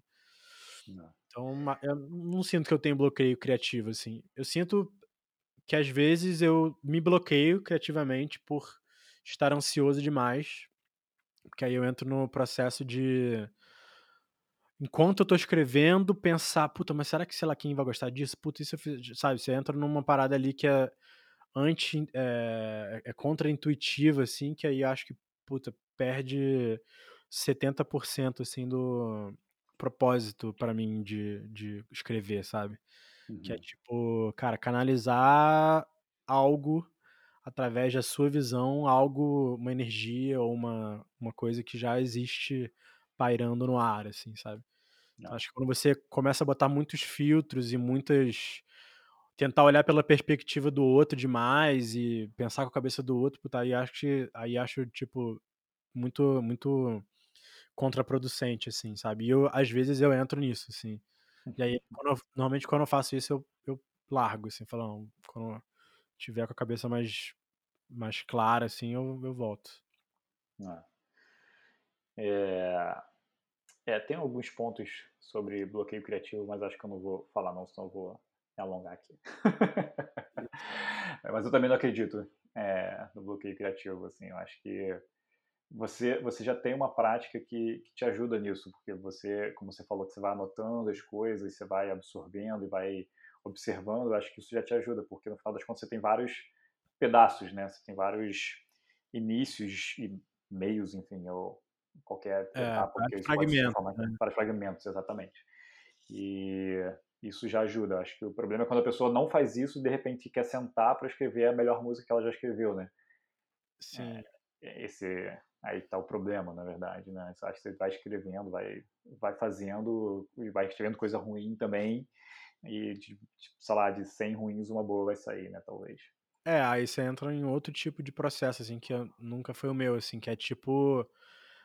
É, tentar pra caralho e, e, pela quantidade, né? Até sair uhum. alguma coisa, que é também super válido, assim. Nunca foi o meu porque é, eu não tenho essa. Eu tenho, eu tenho o privilégio de não viver da música que eu faço financeiramente, uhum. mas não tenho o privilégio de viver da música que eu faço. Então eu não tenho tanto tempo uhum. para ficar tipo, fazendo 80 músicas e tirar 10 dali, entendeu? Então, é, então são dois lados, assim, da, da mesma moeda, assim, que é, eu não preciso necessariamente da minha arte para pagar minhas contas, isso me dá uma tranquilidade de, tipo, um dia que eu não estou criativo, não estou inspirado, eu largar, né? Eu tenho essa liberdade, digamos assim, artística, uhum. mas ao mesmo tempo, tipo, ter um trabalho né, de 10 às 6, me, me dá menos tempo para exercitar esse lado, esse viés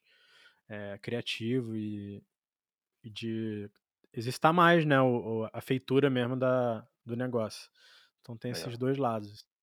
Você tem alguma música que você lembre assim que foi, sei lá, mais difícil que você já escreveu, assim, talvez não pelo pela parte criativa, mas não sei de sentimentos que fossem mais difíceis de colocar no papel, sabe? Alguma coisa nesse sentido. Qual foi a música mais difícil que você lembra, assim, de ter?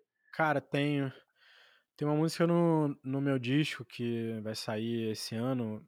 Agora, a ideia era maio, mas não sei aí com todos esses acontecimentos aí se vai dar tempo, porque, enfim, a gente tinha que fazer, fazer clipes e, né, com quarentena não, não tem como fazer uhum. muito assim, né? Mas, enfim, vai sair esse ano. É um, é um disco tem, tem uma música que chama Cubra-se, que eu tava começando a viver uma crise, assim, no, no meu casamento, namoro, na época, assim, que... E aí, no início dessa crise, um casal de amigos, outro casal de amigos, tipo, terminou, assim, se separou e tal.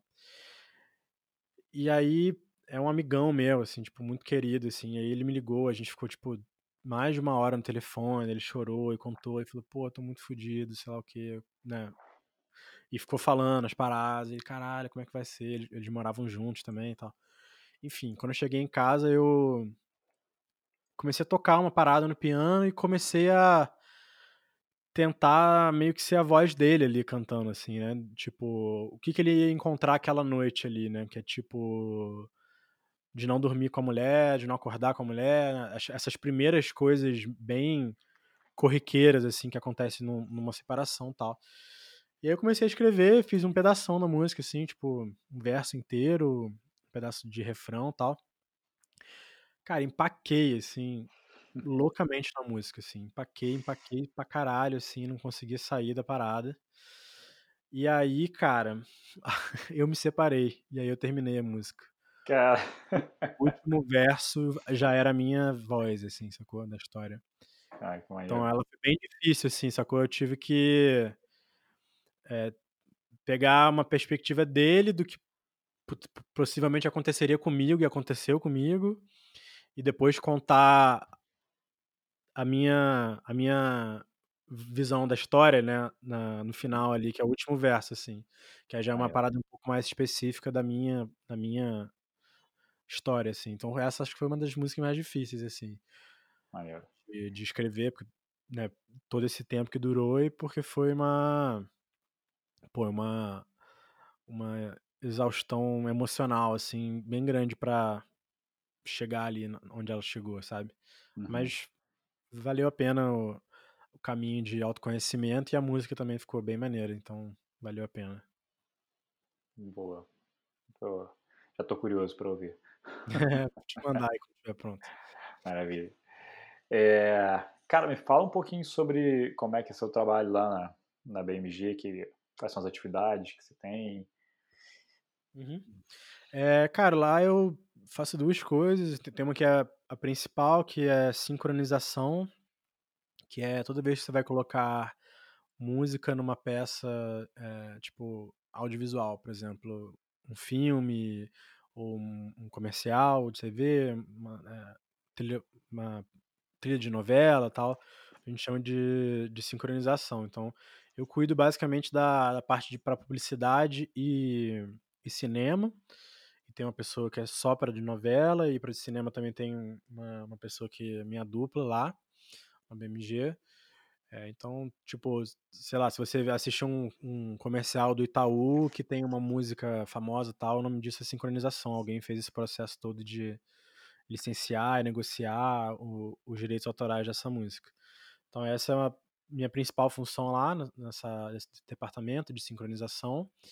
E eu faço uma outra parte lá que é de AIR, que a gente chama de que é artístico e repertório, que é tipo levando novos contratos, prestando atenção aos artistas novos e artistas promissores ou assinando contratos com artistas grandes já para expandir o, o, número de contratos que a editora e a gravadora têm, assim. Então, é, é como se fosse cap, captação de clientes artistas, assim, clientes uhum. é, compositores e também fazer pontes criativas e artísticas entre eles e outros, assim. Então, por exemplo, vamos dizer que é, a é, Ivete Sangalo tá, vai gravar um disco e ela tá precisando de repertório, então a gente coloca esses autores para compor para para fazer parte desse repertório, ou se tem um artista americano procurando um, um, uma participação de uma artista brasileira no, no briefing tal, nesse perfil tal,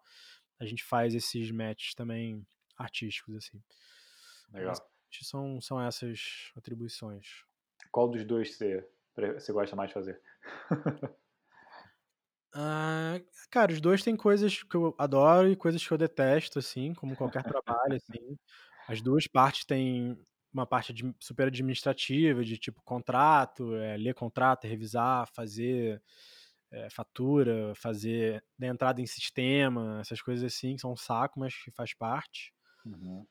Mas, na verdade, é, elas estão bem conectadas, assim, eu acho, sacou? Tipo, acho que um AIR que tem um pensamento para sincronização, ele ajuda a trabalhar o, o aquele catálogo do, do, artista, compositor que ele está contratando mais, assim, porque vai saber, puta, puta, esse cara aqui faz um negócio que vai funcionar em publicidade, esse cara faz aqui um negócio que para cinema vai ser do caralho, série de TV, não sei.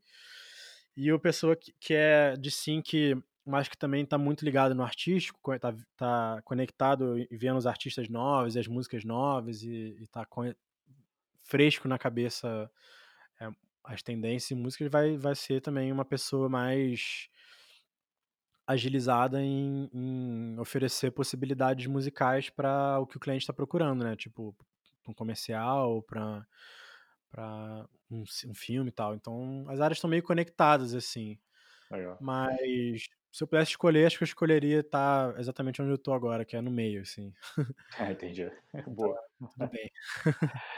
e como é que funciona assim na, na, sincronização, por exemplo? Você recebe um briefing da, da agência e, e, aí você manda uma lista de uma seleção. Como é que funciona é, esse processo? de algumas formas, assim, tipo, a mais comum é o cara já quer usar aquela música, ele descobriu que é, é, sou eu que administro os direitos autorais, então ele vai falar comigo, me passar o escopo de campanha e qual é o uso da música e tal, e aí eu vou passar para ele um orçamento, a gente vai negociar e aí fazer contrato e tal. Esse é, a, é o modelo que eu gosto menos, assim, porque, tipo, normalmente quando vem assim, cara, é, já é com prazos difíceis e budgets difíceis e tal. Ah, tá aí. Qual, qual, é o budget disso, cara? Assim, é, por alto? Varia muito, cara. É, varia muito, é, assim. É muito difícil, porque varia da obra, da relevância da obra, uhum. varia da qual gravação vai usar, se vai regravar ou vai usar uma, regravação, uma gravação já original, é, qual é o tamanho do cliente, o porte do cliente, porte da campanha, qual é a mídia que vai ser veiculada, vai ser só TV, vai ser internet, uhum. Quantos meses, vai querer que seja exclusivo. Então são muitos detalhes, assim, é são escopos bem detalhados, assim, para ter estimativas, assim, de, de valor, assim. Entendi. É... Mas tem, qual foi o mais alto que você fechou? ah, não posso falar. Não pode, é, imaginei. Não, é sigiloso, mas ah, tem, tem, pô, números impressionantes, assim, é, que eu não imaginava antes, assim, de trabalhar com isso, assim. E vai, e, ainda vai um percentual bom pro artista, ou... Sim. É, é pelo ECAD que ele arrecada ainda? Ou Oi? Quando, quando fecha direto com vocês, ele arrecada pelo ECAD ou arrecada vocês? Sincronização, então, sincronização, ela é... O ECAD arrecada quando é para quando tem execução pública, tipo... Pública. Ah, tá.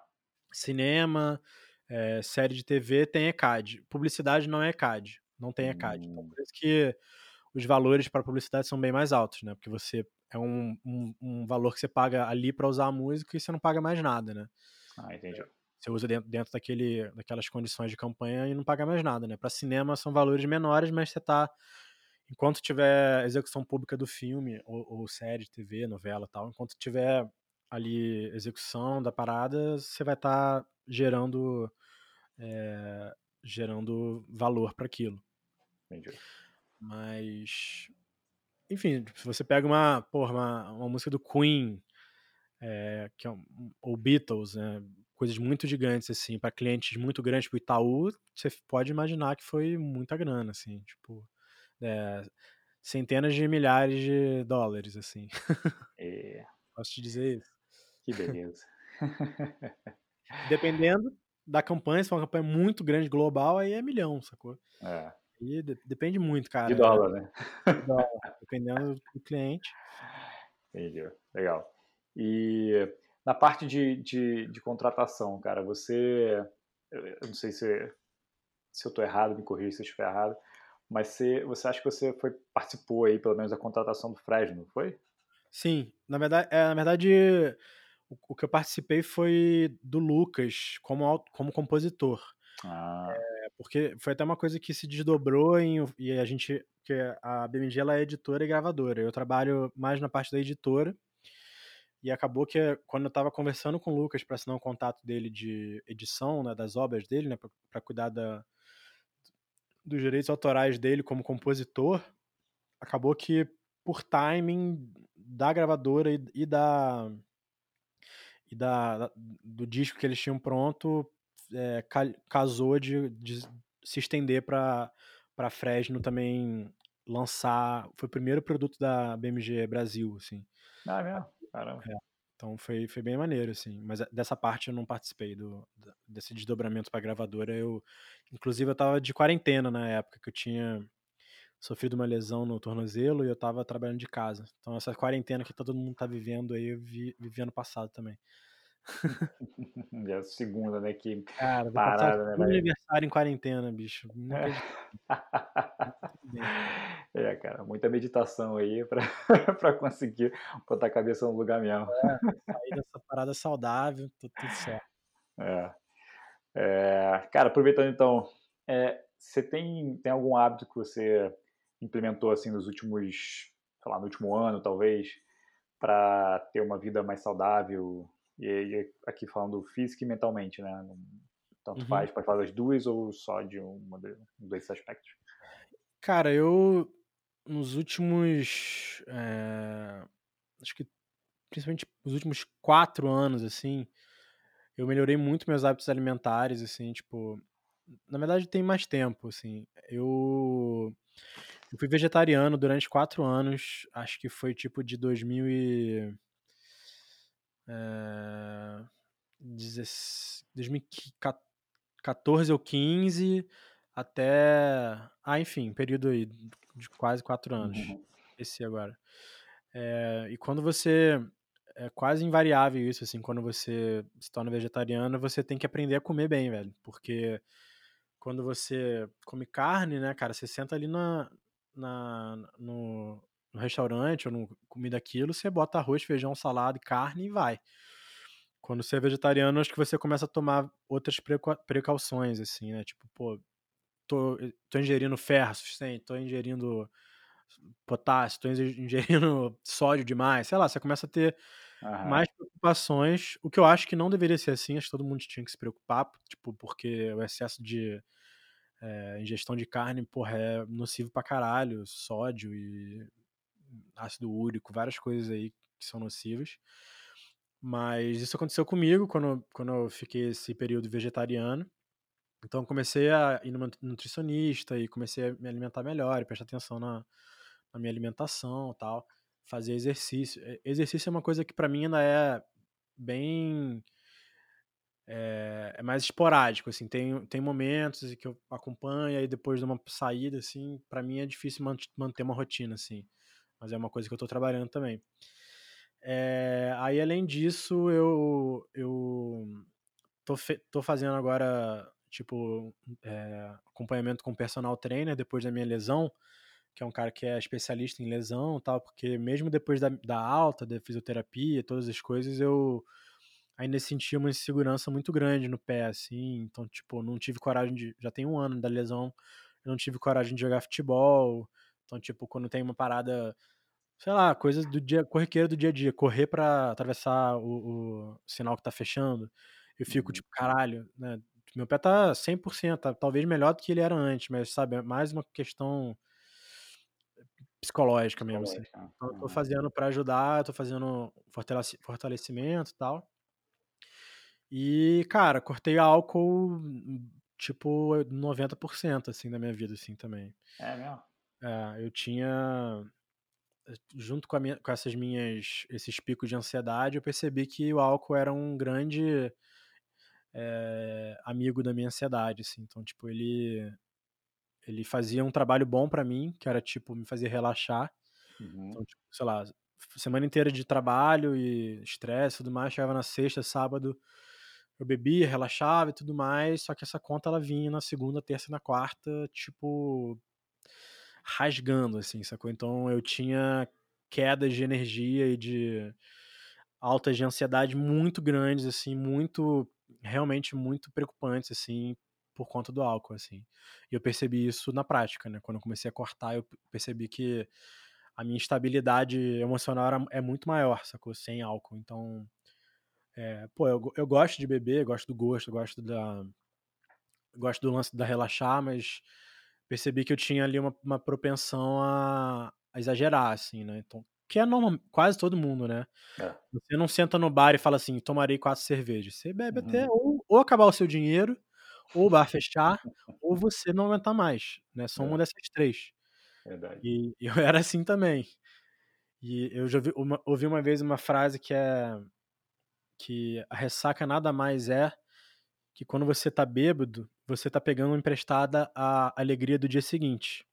Então a ressaca é o dia seguinte, que é quando você não tem alegria nenhuma, mas que você pegou emprestado na véspera. Muito bom. Então é mais ou menos isso.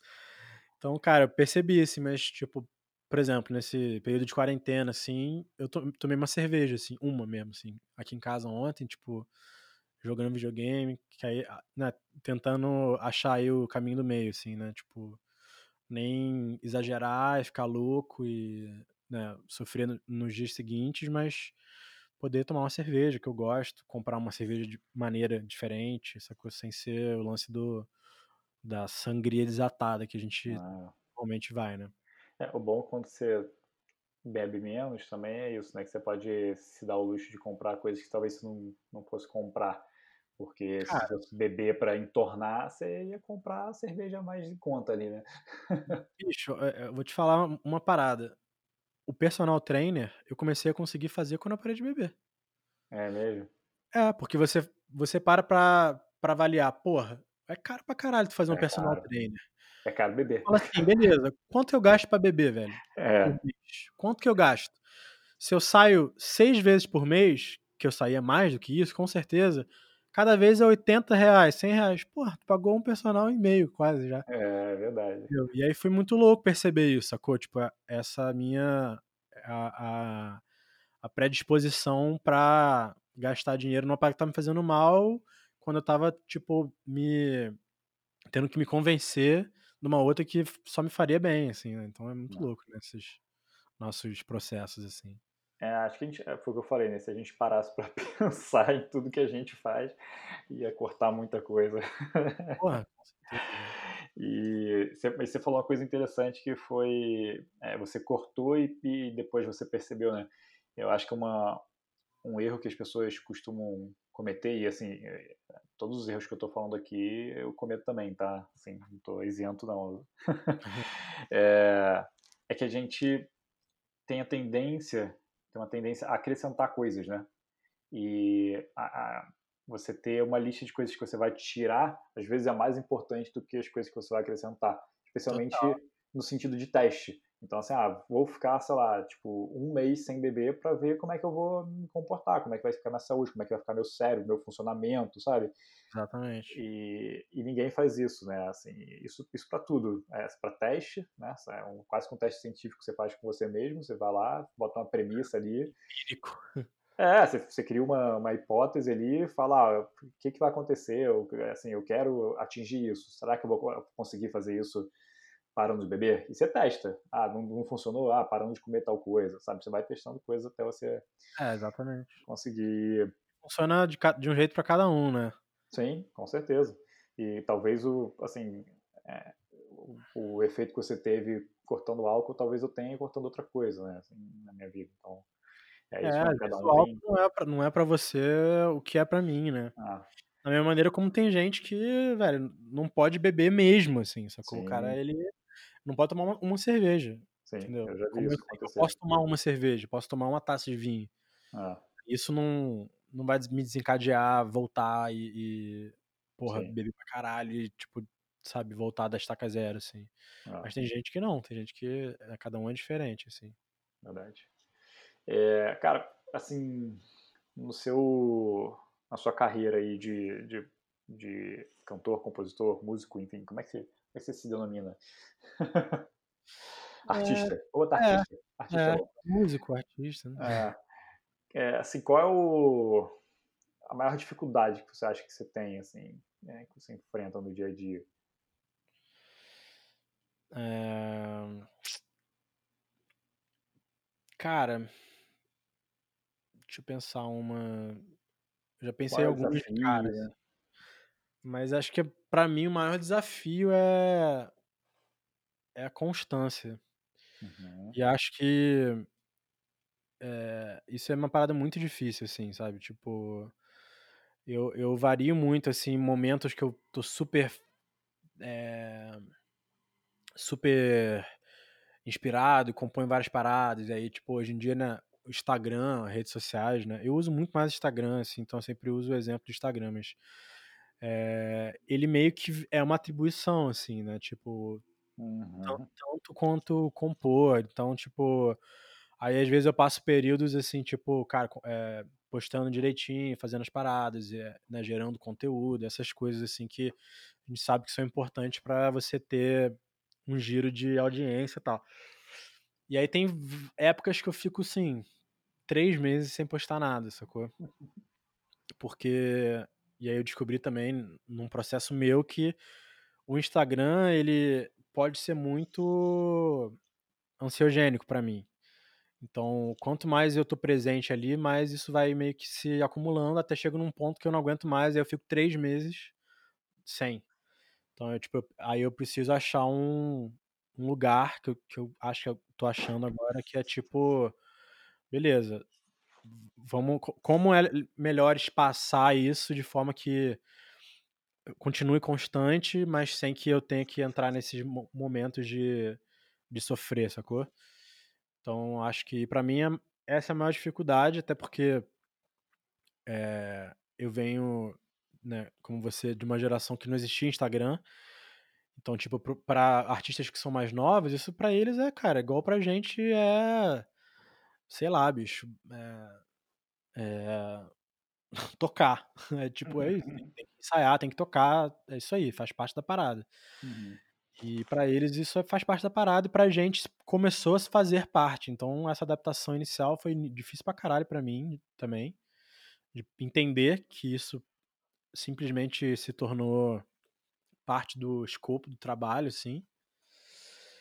Eh, mas pra mim mais difícil é a constância, cara, porque exige várias coisas, exige uma persistência de continuar acreditando no seu trabalho, ou sempre ou quase sempre, e e querendo colocar no mundo o que você tem pra dizer, e também não se abalar se, eh, alguma coisa sair errado ou não sair como você esperava, ou também perceber que às vezes a gente espera demais, então todos esses ajustes, assim, né, de expectativa e e realidade que são importantes e pra mim foram bem difíceis, assim, nos nos últimos anos, assim, mas que no ano passado e esse ano eu comecei a ajustar, assim, esse lance aí da da maratona também, sabe, de olhar e focar mais no que eu tô entregando, tal, do que em em entrar em comparações e análise de dados demais, assim, também. Uhum. E e você tem alguma expectativa, assim, alguma coisa específica que você, eh, sei lá, tenha criado e que, sei lá, tipo, causa um impacto muito negativo, você e consegue identificar alguma coisa nesse sentido? Acho que, assim, tem algumas que são são fáceis, né, mas Como assim? Não entendi, acho. Por exemplo, você você falou aí de de ajustar expectativa e e realidade, né, mas a gente gera diversas diversas expectativas pra gente, então você pode, sei lá, falar: "Ah não, eh, eu eu achava que se quando eu lançasse meu álbum eu ia ter 1.000.000 de downloads", sabe, tipo, Ah, entendi. alguma coisa teve alguma algumas coisa específica, assim, ou ou ou tem alguma coisa específica que você se cobra muito, que você tem uma expectativa muito alta de resultado e que talvez isso te traga mais, eh, mais sentimentos negativos do que positivos? Cara, eu não tenho mais, assim, sinceramente, eu tinha muito, eh, e era uma coisa muito contraditória, porque era assim, ao mesmo tempo que eu não trabalhava o suficiente pra aquilo ali ter mais engajamento, né, no lado no lado, eh, marketing, publicidade da coisa, não no lado produção musical e qualidade do que eu tô fazendo. Ao mesmo tempo que eu não trabalhava direito nisso, porque eu achava que meu trabalho já estava feito, se eu tivesse feito um um bom produto, eh, eu esperava um resultado diferente, e Uhum. não não é assim que funciona. É tipo, se você tem um puta produto e e você vende ele mal, ele não vai vender, velho, Uhum. normalmente é assim. E e digo até mais, hoje em dia a qualidade do produto ela nem é a primeira importância, assim, a gente vê vários exemplos aí de o cara que fez no quarto dele, pegou a flautinha da da música de bar, fez um beat no celular e, bicho, foi a música mais tocada, 1.000.000.000 de de visualizações, blá-blá-blá. Não tô nem julgando qualidade musical, mas tipo, eh eh, investimento de produção e e, eh, esmero com a produção, assim, né, tipo Uhum.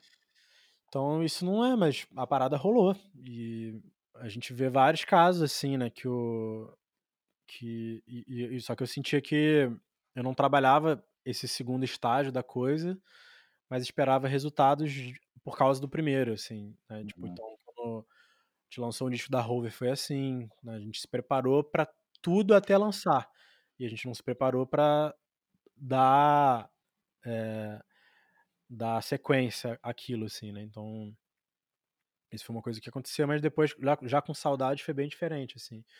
No início, antes de eu lançar coisas ou ou, sei lá, até o primeiro lançamento eu ainda ainda tinha um pouco isso, assim, mas conforme eu fui lançando eu fui meio que, cara, eh, entendendo que a parada é uma construção, que é uma construção lenta, que, eh, o o resultado e a e a visibilidade, a audiência, o retorno em números daquilo ali, ela não pode me fazer duvidar do da qualidade do meu trabalho. Óbvio que depois de um tempo você olha e você fala: "Putz, isso aqui poderia ser melhor, tal", mas tipo quando você tá entregando, você tá entregando o melhor, assim, pelo menos eu eu tento sempre entregar o melhor. Eu não entrego uma parada pensando: "Puta, aquilo poderia ter mudado isso aqui", sacou, então Então, acho que uma coisa não pode anular a outra, assim, sabe? Uhum. É o resultado, ah, tipo, olhar lá pro Instagram do artista X e falar, putz, cara, por que, que esse cara tem X mil visualizações e eu tenho X mil? Porque ele é bom, eu sou ruim, sabe? Esse tipo de análise, assim, de, de é, julgamento de valores, assim, que, putz, é a maior cilada do mundo, assim, sabe? Não. A não ser que você use como inspiração, tipo, pô, o que, que esse cara tá fazendo de diferente na divulgação dele, por exemplo? Por que, que isso tá chegando a mais gente, sabe? Uhum. Aí, beleza, aí é do caralho, aí é, pô, melhor, é melhor dos mundos, né? É, Mas se você entrar nessa de comparação de juízo de qualidade, de valor, ou de desmerecer o outro, de falar, porra, a música do cara é uma merda e tem visualização pra caralho, ou a minha é uma merda porque não tem, sabe? Tipo, nunca, acho que entrar nesses dois lados aí é furada total, assim. É, é, isso que você falou, né, do, do esmero, da produção, enfim. Outro dia eu vi um termo que eu achei muito interessante, que é The Good Enough Media. É. que é, é, é, meio que a geração que a gente vive, né? As pessoas não estão mais preocupadas com a produção, elas estão preocupadas com, sei lá, com a mensagem ou com o sentimento que vai é, causar, ou com até o momento ali, né? Se for um momento oportuno, se for culturalmente é, relevante. Zeitgeist. É, e é muito engraçado, porque eu vi esse termo e achei muito maneiro, e veio de um, um cara falando sobre o, a capa do CD de um rapper, que eu esqueci o nome, que é casado com uma daquelas Kadar, Kardashian. Eu não lembro. É o uh, Kanye West. Kanye West, isso. E aí que ele, ele botou a capa do CD foi uma foto dele do que ele tirou com um iPhone. Ah, é. E aí surgiu essa. Alguém falou desse termo, a The Good Enough Media, porque isso acontece inclusive com qualquer coisa, né? Qualquer área, mas se você pega, por exemplo, a área que a gente trabalha, que é criação de conteúdo, às vezes a gente fala, sei lá, fazer uma mega produção, um conteúdo super legal, assim, que a gente acha que vai ser super bacana e não acontece nada. E alguém vai e faz um meme super tosco, é, sabe? Que levou, sei lá, dois minutos para fazer com, com clip art. É isso, cara. Então, acho que é... Tem uma entrevista do Rick Rubin, que é muito maneiro, que é um, um produtor musical, porra. Ah, o cara pô, é fez é de, né, de, sei lá, System of a Down, a Slayer, a Kanye West, a Avril Lavigne, sabe? Tipo, o cara, tudo que ele fez gigante, assim, ah. cara foda. Ele é um monge, né, cara? ele é um monge, ele é tipo um cara lenda mesmo, vivo, ah. assim. E aí tem um, uma entrevista dele falando quando ele foi produzido do Kanye West e tal, que ele percebeu, assim, foi muito para ele uma. uma é, como é que fala? Tipo um. Um clash, assim, foi é um. Foi muito de encontro ao que ele estava acostumado, assim. Uhum. Porque ele falou que ele, tipo, os cara, ele chegou, o Kanye West chegou no estúdio com umas demos. E aí ele falou assim: ah, beleza, é, quando você queria começar, tá? ele falou: ah, a gente pudesse começar, eu queria começar hoje, se você puder. Bom, beleza. E você, qual que é a tua ideia de lançar? Ele, não, daqui a duas semanas. Aí ele falou: caralho, como, como assim, bicho? Né? Quando era um cara que tava acostumado a ficar ali, velho, um ano uhum. produzindo um disco, né? Um é exatamente isso, um esmero de produção, né? É. Então, a gente vê, cara, o, o, o é, caralho, me fugiu o Drake, uhum. que é tipo o cara mais tocado do mundo hoje em dia, assim. Cara, ele tem um disco que a maior música tem 2 minutos e 10, assim, sacou? Uhum. O cara ele lança um álbum de 30 faixas de 2 minutos, porque vai ter mais play nas músicas. É. Cada, cada música com menos tempo de ouvir, alguém ouvindo, a outra música vai ter mais gente ouvindo. Então, então essa é a, a lógica é muito diferente hoje em dia, é, sacou? Verdade. A, lo, a lógica não é o timbre do caralho. Óbvio, óbvio, que existe uma parte da parada do mercado, do, do ouvinte, que é isso, né? O cara quer ouvir lá o, o Radiohead e fala, caralho, olha essa loucura, essa parada, esse tempo estranho, esse timbre de guitarra, esse sintetizador e tal. Mas no, na música mainstream mesmo de massa, cara, é, bicho, é quantidade, é meme, é meme, cara. É, é meme. A parada certa na hora certa, é engraçado, pegou ali de alguma forma, é no cômico, ou no sexual, ou no, sabe, nesses lugares aí nossos, assim, de consumo. É. E é isso. Cara, muito bom. É meme. Tudo virou meme. para pensar, o sertanejo é um meme, cara. É um meme. Sertanejo universitário é meme, velho. É tipo. Os caras, eles têm essa arte mesmo, assim, de transformar meme em música. Jingle era isso, né? É, verdade. Você pega ali uma, uma catchphrase e tal, é, é meio isso, assim. E acho que os caras fazem isso, porra, brilhantemente, assim, sacou? Pro, pro tipo de resultado que, que eles esperam e pro, pras prioridades deles, assim. Ah, é. De uma maneira incrível, assim. Verdade. É, só para fechar o raciocínio que você estava falando, né, da, do, de como você fazia as coisas e esperava um resultado, né, assim, às vezes você não fazia, fazia uma parte bem e outra mal, ou enfim, vice-versa, você já explicou tudo. Tem uma frase que, que eu gosto muito, que fala o seguinte, que é impaciência com ações e paciência com resultados. E essa, é é, essa frase me marcou muito, porque eu sou impaciente com tudo, na verdade, né? Todo mundo, né? E eu quero, eu, eu, faço as coisas muito rápido, pelo menos uma parte da frase eu já estou atuando, já estou botando, botando em prática, mas você ter paciência com os resultados, que é a chave também, né? Assim, você não ficar se cobrando tanto e, e, e, e olhando cada coisa que você faz e, ficar tipo, analisando o resultado, vendo se você teve, sei lá, um crescimento de 5% ali em cada coisa, sabe? Porque uhum. senão você fica nessa neurose e você acaba não não deixando a criatividade fluir e uma hora, de repente, bater uma ideia legal que vai, vai fazer sentido e vai impactar e vai, sei lá, entrar na hora certa, né? Você fica ali só focado na neurose de, caralho, tem que, tem que dar resultado, tem que dar resultado. E aí que você bloqueia, né, o, o é. criativo, muitas vezes. Né? Verdade. É. É, cara, se você não tivesse fazendo música ou trabalhando com música em geral, tem alguma outra coisa que você já pensou em fazer, assim, sei lá, ou você... Que eu já pensei ou que eu faria? Você faria, talvez, acho que é melhor. Não. Não? não. Simples. Cara, eu, assim, eu, já, eu, eu não tô nem falando isso, declarando aqui que, nossa, não vejo outra coisa, porque eu não consigo, velho. Eu já tentei, assim. Eu, eu sou de uma cidade do interior do Rio, que é Petrópolis, né? Que é uma dessas cidades que, velho, se você não é dentista, advogado, médico, filho de comerciante ou, ou algo do tipo, né, dessas profissões bem formais assim, você não tem possibilidade de carreira lá, né? Então, tipo, como um, um jovem músico, um, uma pessoa que gostava de música desde pequena, as opções que eu tinha era é, dar aula, é, tocar na noite tal, barzinho, essas, essas coisas assim. É, ou, sei lá, se fosse fazer faculdade, né, seguir uma parada mais acadêmica e fazer música clássica, regência, canto lírico, oboé, coisas do tipo assim. Essas, essas eram as possibilidades, assim. Hum. Então eu sentia meio que, bom, eu sei que eu gosto disso aqui, gosto de compor, gosto de escrever, gosto de tocar, mas eu não vejo como fazer uma carreira é, estruturada disso. Então eu vou tentar fazer andar pro lado, assim, né? Tipo, então eu fui fazer letras. Bom, gosto de escrever, gosto de ler, tenho interesse por é, linguística e tal. Vou fazer letras. Aí fiz três períodos e vi que não era nada daquilo. Que eu estava me formando para ser professor de português ou literatura e eu não me via fazendo aquilo. Aí eu fui, faz... aí eu fui fazer. Aí na época abriu não, peraí. É. Aí na época abriu faculdade de produção fonográfica. Que tem a ver, né? Já tá mais dentro dessa indústria assim e tal, mas era bem no início do curso. Esse curso hoje em dia já é outra coisa. Mas era, era bem no início. Então sofria com. sofria com.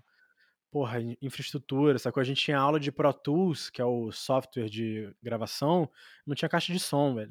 Imagina. É. Aula de Photoshop sem, sem monitor, assim, era mais ou menos isso, sacou? Você fez na Estácio? Nastácio, é. é. Eu fui lá com o Ayrton. Com o Ayrton, é, a, gente, a minha turma foi tipo a segunda, assim, sei lá. É, eu acho que eu fiz a primeira, cara, se eu não me engano. É. É, cara, ou a primeira, ou, assim, ou a terceira, porque eu não, não tava com você, então. é. Não, e aí, cara, a gente chegou num cúmulo, velho, que era a, a Dani, a professora, ela não tinha um computador para ela mostrar a gente Pro Tools, então ela desenhava a interface inteira no quadro com a caneta. Caraca. Ela, ó, essa ferramenta, cara, tipo assim, surreal, assim. Surreal mesmo. E, cara, e aí isso me desanimou muito, assim, eu vi que, bom, não, não, não tá rolando, e, tipo, caro pra caralho, né, você tá, tá morando no Rio, todas essas, né, condições e tal, Meu, meus pais, na época, passando por uma dificuldade financeira fodida, assim. Eu falei, bom, vou voltar, não vou ficar aqui pô, destruindo a, a vida financeira dos meus pais pra uma faculdade que eu tava um lixo também, sacou? Uhum. Vou voltar pra Petrópolis e, meu irmão, encarar aí a, a realidade que é tentar outra parada. Vou fazer direito.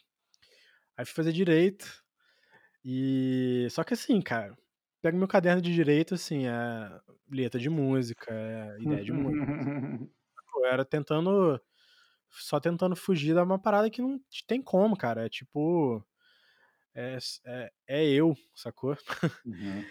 então a, é, a parada tá, tá dentro. Eu não existo sem isso e.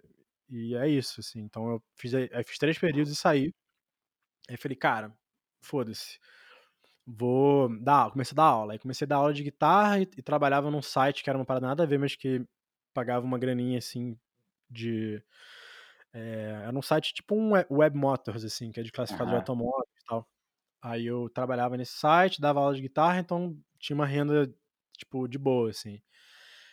Cara, e aí eu comecei a perceber, assim, onde eu, né, o tempo passando tal, e, pô, Petrópolis, uma cidade super fechada e né, lotada de pessoas talentosas, mas, assim, uma cidade que ao mesmo tempo é lotada de talentos, é tipo uma cidade de.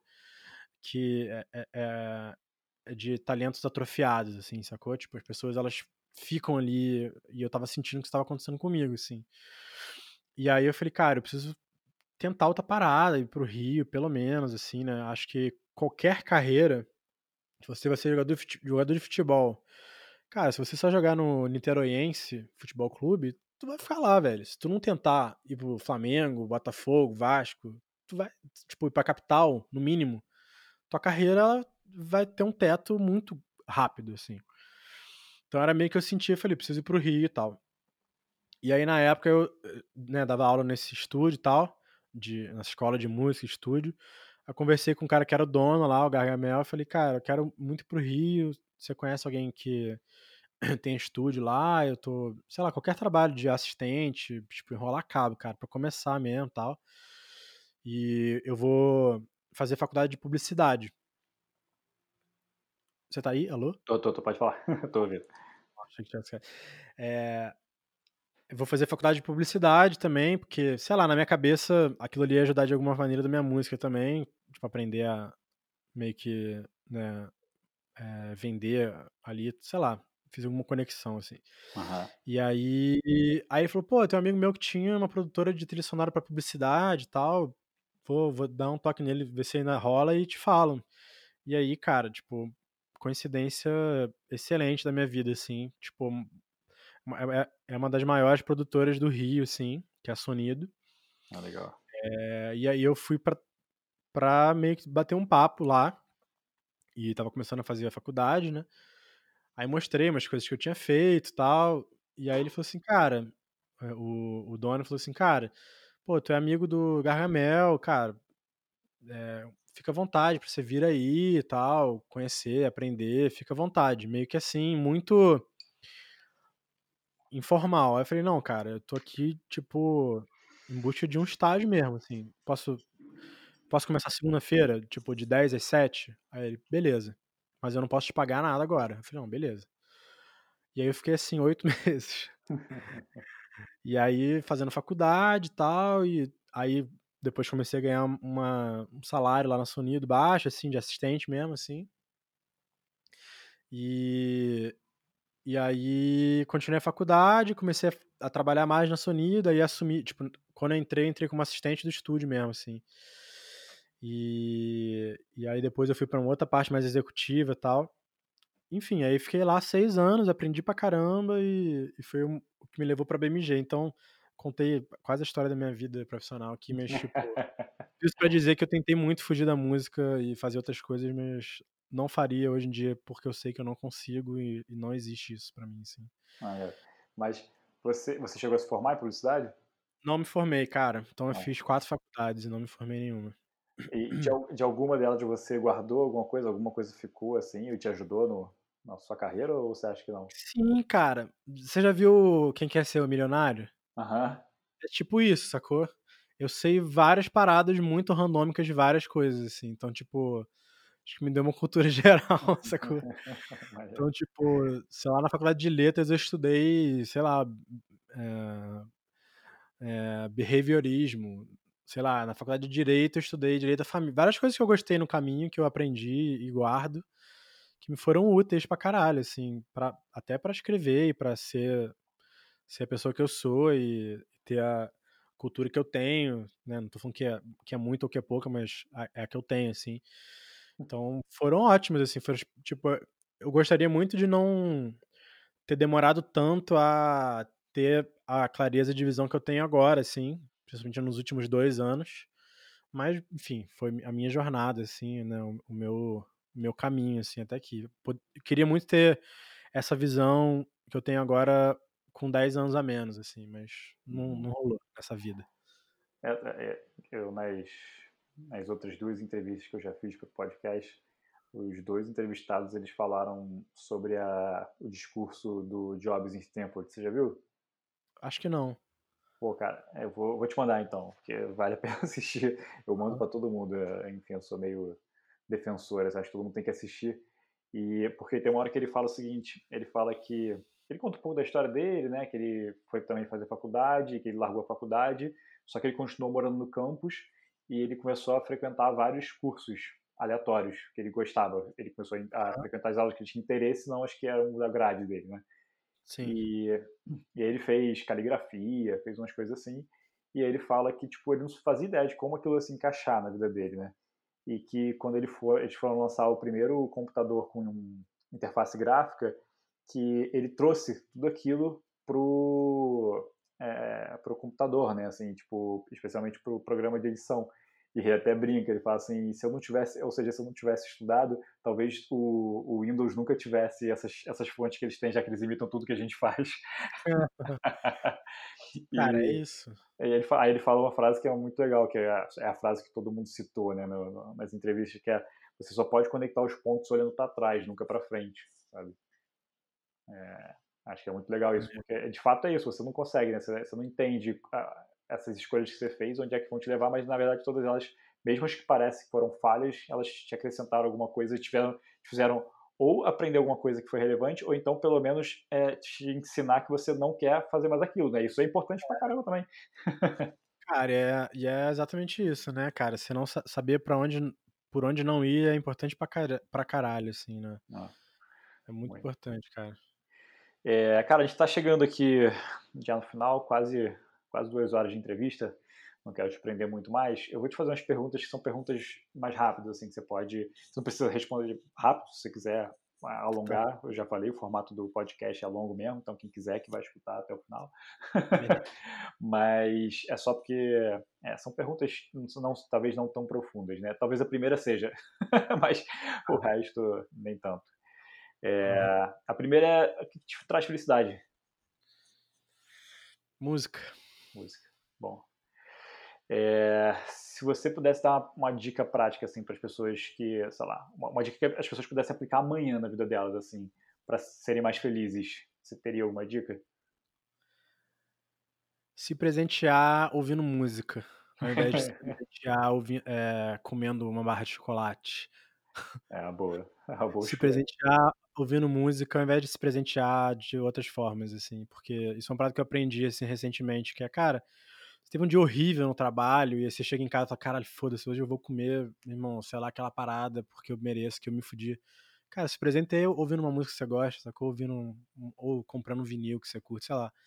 É, sei lá, você dá uma dica bem que uma coisa que eu posso comprovar que funciona é, se presentear ouvindo música, assim. serve para qualquer contexto, eu acho, assim, né? Ah, com certeza. Eu sou, sou suspeito, né? Também sou apaixonado.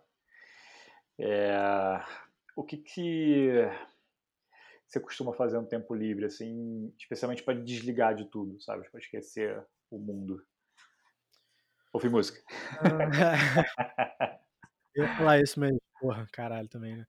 Não, cara, às vezes é importante eu não ouvir música, assim, porque a minha, na minha rotina eu escuto muita música, assim, né, dentro do trabalho e no dia a dia. Então, às vezes eu fico meio bitolado e começo a ficar com dificuldade de me conectar com as músicas que eu tô ouvindo, que eu já fico pensando, puta, como, como aquela música funciona e, sei lá, eu começo a pensar com a, com a cabeça do trabalho, assim. Mas no dia a dia, assim, o que me desconecta mais é videogame. Ah, legal. Eu gosto de jogar jogos bem longos e com histórias grandes e detalhadas, tipo The Witcher 3, assim. Que até eu Uhum. tô jogando pela segunda vez agora, que aí me desconecta total, assim. Ah, é. Até não, não dá pra ouvir música jogando, então também me tira um pouco da, desse lugar, assim. Maneiro. Eu queria, eu queria gostar de jogar videogame, cara, porque todo mundo que eu conheço que joga, assim, parece ser um, é um momento tão feliz, só que eu não consigo, cara. É muito doido. Lá, É, às vezes achar o jogo certo, né? pode ser. É não sou muito. Não sou gamer, assim, sacou? Tipo, conheço pra caramba, entendo, joguei mil jogos. É mais alguns jogos que me pegam mesmo, assim. Pode crer.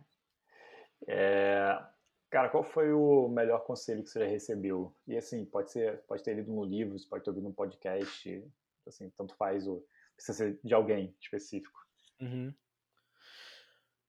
Cara, acho que até do que eu falei do, do que o Rick Azevedo me falou, que é isso, né? Que é, a carreira musical é, é uma maratona, não é uma corrida de 100 metros. Então, tipo, é sobre constância, se preparar e saber o seu próprio ritmo, sem olhar para os lados muito e sem pressa de chegar rápido, assim, sacou?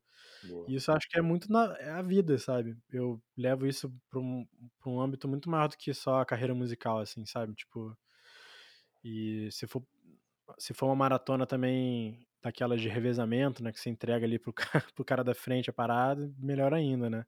É verdade. Acho Tá, que eu- esse conselho mudou muito minha, minha percepção, assim, da- das coisas. Ah. É... é a pergunta que não pode faltar, cara. O que, que você ouve? Ou o que você, que você, que você aconselha que as pessoas procurem, pelo menos? Tá, cara, deixa eu abrir meu Spotify aqui. Porque eu escuto muita coisa. E ano passado, no, naquele. é, aquele wrap-up do, do, do Spotify, pareceu que eu descobri 900 novos artistas, né? E obviamente, é coisa. Pô, tra- trabalho, tem que ouvir muita coisa e tal. Aham. Mas, obviamente, eu tenho muito hábito, assim, de ouvir disco mesmo, assim. Não sou uma pessoa de ouvir single. Só pro trabalho, que é, vou lá, escuto uma música, não serve para aquilo que eu tô procurando, eu passo pra próxima. Mas eu gosto muito de ouvir disco, assim. E o último disco que eu ouvi, que, porra, me bateu loucamente, assim. Deixa eu ver aqui. Cara, vou, vou, vou indicar esse aqui, que é o Elado Negro. Pelado negro. Elado Negro, com H. Hum, com É um H. cara que, se eu não me engano, ele é equatoriano. Deixa eu ver aqui no Spotify se diz. Sobre. Hum, hum, equatoriano. Ele é equatoriano, mas, tipo, é, ele. Na verdade, ele não é equatoriano, né? Ele é, é da Flórida e tal, tem uma herança equatoriana na família e tal. E ele faz várias coisas diferentes, assim. ah, o no- nome dele, na verdade, é Roberto Carlos Lang. E aí ele tem esse pseudônimo que é Elado Negro. Cara, eu indico muito o disco dele chamado é, This Is How You Smile, Boa. que é incrível, assim, é de 2019 e tem uma música que é talvez a música que eu mais ouvi, assim, esse ano, que é País Nublado, que é em espanhol e inglês, assim, a música. É, cara, sen- sensacional, assim, a voz dele é... Ele tem uma onda um pouco... que lembra um pouquinho, sei lá, um um Jorge Drexler, um Devendra Banhart, um- essa galera, assim, é muito foda. E também vou dar a dica de um artista nacional que eu curto muito, que é que eu tenho ouvido bastante, que até foi a, a partir do trabalho assim, mas que bateu legal, que é a Lorena Chaves, que é uma artista de BH. É, já lançou várias coisas e ela tem um disco chamado Petricor, que é muito maneiro assim. Tem é um disco curtinho EP assim de seis músicas. E tem uma música que chama Orquídea, que é uma das minhas preferidas da vida, assim, já. Maneiro. Então, essas duas dicas aí. É... Muito bom, vou, vou- já vou colocar aqui na lista. Assim que acabar, já vou botar pra ouvir, inclusive. Boa. É... Cara, quem é a pessoa que você mais admira e por quê? Caralho. Essa é pesada, né? Dificílimo, né? Você quer, você quer ir pensando aí enquanto a gente vai falando sobre outras coisas? Não, cara, assim, dá para responder várias coisas, né? Acho que posso escolher mais de uma pessoa Pode, claro. Cara, acho que é inevitável, tipo, admirar os pais, né? Tipo, minha mãe, meu pai, assim, tipo, é... criaram dois filhos difíceis pra caramba, assim, questionadores e, e malas e uhum. exigentes, né? E, e da melhor maneira como eles poderiam, e hoje em dia, porra, finalmente eu cheguei nesse lugar de entender mais, né, as coisas e sair da, daquele lugar de filho de, porra, meus pais eram foda. Uhum. então, uhum. você deve estar tá passando bastante isso agora, sendo pai também, né? Entendendo várias, Sim. várias coisas do, do outro lado de ser pai e tal. E minha mãe, acho que principalmente, assim, tipo, pessoa guerreira pra caralho. Tipo, teve uma criação dificílima. Meu avô é uma pessoa super machista e, óbvio, né? Na, naquela época, quase todos, né? Uhum. E extremamente opressora, né? Pô, cara, prendeu minha mãe até ela casar, sabe? Então, tipo, minha mãe sofreu muito, assim, com essa ditadura em casa, assim. Era militar tudo mais. É... E depois passou coisas parecidas no casamento e tal, não, não tão grandes assim, mas, tipo, passou por uma separação super difícil e, e viveu pra pô, ter a independência total dela, ser uma, uma mulher foda, independente e tal. E, cara, na, de carreira, assim, porra, vou falar de novo aqui do Rick, assim, cara. O Rick é uma das pessoas, para mim, realmente, assim, um cara que é para mim mentor, referência, assim. É, quando eu tô com alguma, algum perrengue, assim, tipo, puta, Rick, vamos tomar um café amanhã, 8 da manhã, na, pado na padoca. Uhum. Aí a gente vai, conversa, e ele é um cara muito centrado, é, e já viveu muita coisa, a gente tem uma sensibilidade muito parecida, assim, para as coisas. Então é um cara que eu admiro muito, assim, e é um cara que, além de produtor musical, ele tem um, um perfil de, de ser meio que um. Essa palavra se tornou amaldiçoada, mas é meio que um coach, assim, sacou? De uhum. tipo. Uma, uma mentoria artística e de descobrir dentro de você onde está ali a tua identidade artística e né, no meu caso não foi nem de descobrir, porque né, não, eu já sou velho, mas tipo, de tipo, falar, cara, é isso aqui, teu lugar, tipo, sabe, enfatizar para mim as coisas que eu já sabia, ou me dar segurança, onde, onde eram coisas que estavam ali para mim ainda incertas. Então me ajudou muito nesse processo, assim, do, do meu descobrimento, redescobrimento, redescoberta artística e tal. Então estaria o Rick, assim, pessoa importantíssima. Ah, eu é. falo isso pra ele sempre que eu posso. Ah, isso é importante, né? As pessoas esquecem de, de, de falar, né? E, e, e, acho que isso faz uma diferença até para para a sensação de realização da pessoa, né? E para você também demonstrar gratidão, né? acho que é importante. Você se sentir grato é importante também. Total, cara, total, muito importante, assim, né? Acho que a pessoa saber também, né? Porque às vezes a gente entra. Outro dia, cara, aconteceu isso comigo, assim, tipo. É, uma menina me mandou uma mensagem, uma menina que foi, tipo, a gente foi muito próximo durante um tempo, assim, que nós dois namorávamos já muito tempo atrás, assim, tipo, quase 10 anos atrás. É, a gente namorava, né, ela, namora, ela tinha um namorado, eu tinha uma namorada, e a gente tava num, num mesmo tempo ali, separa, separações, assim, então a gente conversou muito na época, assim, a gente ficou bem próximo e tal. E aí passou todo esse tempo tal, e aí é, um casal de amigos nossos, que foi como a gente se conheceu, teve filho. E aí eu sou padrinho e ela é madrinha desse menino, do, do uhum. Pedrinho. E aí a gente tem essa conexão, assim, né? Tipo, que continua sendo quando a gente se encontra, coisas do Pedrinho e tal. E aí ela me mandou uma mensagem, cara, super bonita, assim, super inesperada, falando disso, assim, tipo, que ela queria que eu soubesse que eu fui muito importante numa fase muito importante da vida dela, que foi, tipo, eu fiz a diferença e que ela era muito feliz de, porra, ser madrinha do Pedrinho e eu ser padrinho, que a gente teria essa, esse vínculo é, especial para sempre. Foi, tipo, muito maneiro, assim, mensagem que eu li, eu li umas 10 vezes, assim, pra caralho. Uhum. Como eu respondo isso, assim, né? Foi uma é. parada muito maneira, assim, então isso faz muita diferença na vida, na vida das pessoas, né, cara? Quando você é grato por uma pessoa, quando alguém é grato por você. É. Então, tipo, é uma parada que faz muita diferença mesmo, assim, tipo, a gente deixar claro essas gratidões, assim. É, tinha que praticar mais, né? Tipo, é, a gente fica muito preso do dia a dia, esquece esses, esses detalhes, né? essas sutilezas. Total. É... Cara, você tem algum filme documentário favorito? É... Documentário que eu vi ultimamente. Cara, eu tô com todos esses acontecimentos, assim, eu tô tentando ver coisas leves, assim, tipo The Office, sacou? Coisas uhum. bem que não exijam muito da minha da minha energia de pensar assim, porque senão fudeu, né? Uhum. Mas cara, eu vou precisar de um tempo agora para essa. Essa Tranquilo, é a última. Cara. Pode, pode, não, é. tem mais umas duas, três aqui. Mas, ah, assim, não, já pode... sei um documentário que, que, que acho que todo mundo tem que ver. Cara, documentário do Quincy Jones. É ah. É animal, cara. É tipo, e eu indico esse aí ver pelo menos três vezes, assim. Porque o Quincy Jones, ele, cara, ele é uma das maiores lendas da música viva, assim, né? Ele tá vivo.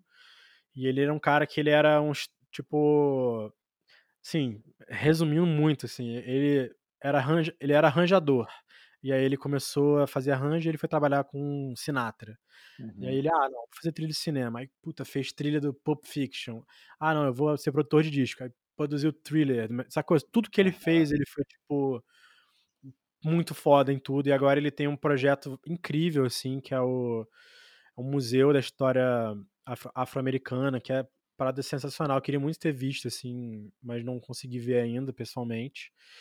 E ele tem um, um, um lance que chama é, Ground Up Foundation, que ele é tipo uma não sei como ele se denomina, assim, se é uma ONG, mas é uma tipo uma instituição que é, é, é, é, financia músicos e artistas talentosos, assim, tipo, o, o Snarky Puppy faz parte, o Jacob Collier surgiu dessa parada, vários artistas assim. Ah, é. Então ele é um cara muito incrível que tá vivo e é um desses caras desses que a gente tem que homenagear muito, assim. É. E ele é pai da Rashida Jones, que tá em The Office também. Então fica aí essa, é.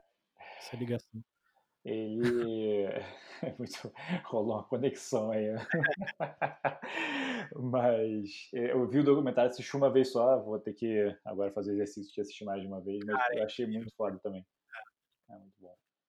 É... Você tem alguma frase, cara, assim, que impactou muito sua vida, tipo, te marcou, que você vive sua vida por ela, alguma coisa nesse sentido? Pode ser trecho de música, né, no seu caso. Cara, eu gosto muito daquela frase que do, do Carl Sagan, que. Deixa eu. Vou pegar a tela aqui inteira pra, pra não falar nada errado, que eu acho bonitona, assim, que é. Que pra mim é muito. É, dá uma dá uma perspectiva, uma, uma, perspectiva ao mesmo tempo da, da, nossa pequeneza, mas da nossa grandeza de tá vivendo o que a gente vive, que é aquela dada a vastidão do espaço e na imensidão do tempo, é uma alegria poder compartilhar um planeta e uma época com você. Ele falou isso para a mulher dele, né, que é a Annie. Então, tipo, cara, de todas as possibilidades de épocas e de contextos que eu poderia ter vivido, eu vivi o que eu tô vivendo com você, é, tipo, muito especial. Então, eu acho muito foda essa frase, assim. É, muito, muito boa mesmo. É especialmente então, quando contextualiza, né? Acho que fica mais. É, né, cara, numa, porra, no mundo de 8 bilhões de pessoas.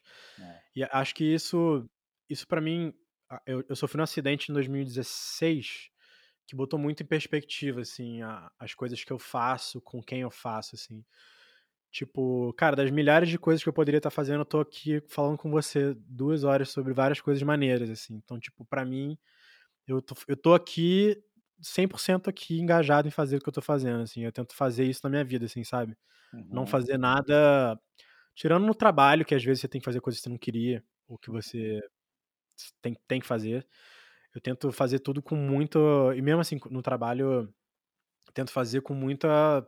Caralho, é, cuidado mesmo, tudo. E, e, e, tipo, envolvimento e carinho, assim, né? E dá trabalho fazer isso, né, cara? Ah, é. Acho que é muito mais fácil entrar no automático e às vezes eu entro. É, e tento sempre lembrar disso, assim, né? De tipo, quanto a nossa existência é milagrosa, velho. E não no, no, no sentido religioso da coisa, não, mas no sentido científico mesmo, né? De tipo, toda essa bilhões de anos de evolução fazer a gente chegar tá aqui nesse momento trocando essa ideia à distância, sabe? Tipo, isso é muito é, é muito louco assim, né? Então, fazer as coisas tendo tendo noção de que essa existência especial assim mudou minha vida assim essa frase, pensando nisso assim. Maneiro. É, cara, penúltima pergunta, prometo. É, você tem recomendação cara, Não, porque por mim eu fico aqui, cara, e vou até é, amanhã. Eu, então, assim... eu, eu, gosto de escrever, então gosto de falar pro caralho também. Você tem alguma recomendação de livro, podcast, app, pessoa para seguir, qualquer coisa nesse sentido? Pode ser qualquer recomendação, além dessa tem, que você já passou, né? Tem todas essas, cara. É, de livro, cara, eu um livro que é, já virou clichê citar ele também, mas que acho que todo mundo deveria ler é o Sapiens, Uma Breve História da Humanidade, uhum. do Harari. Tipo, o livro que é o depois dele, que é o. É... Homo, Homo Deus, acho. Homo Deus. Eu não sei a ordem também, mas. Eu, eu... É, o Homo, é Homo Deus, que é mais sobre o futuro e uma breve história da manhã. É isso aí.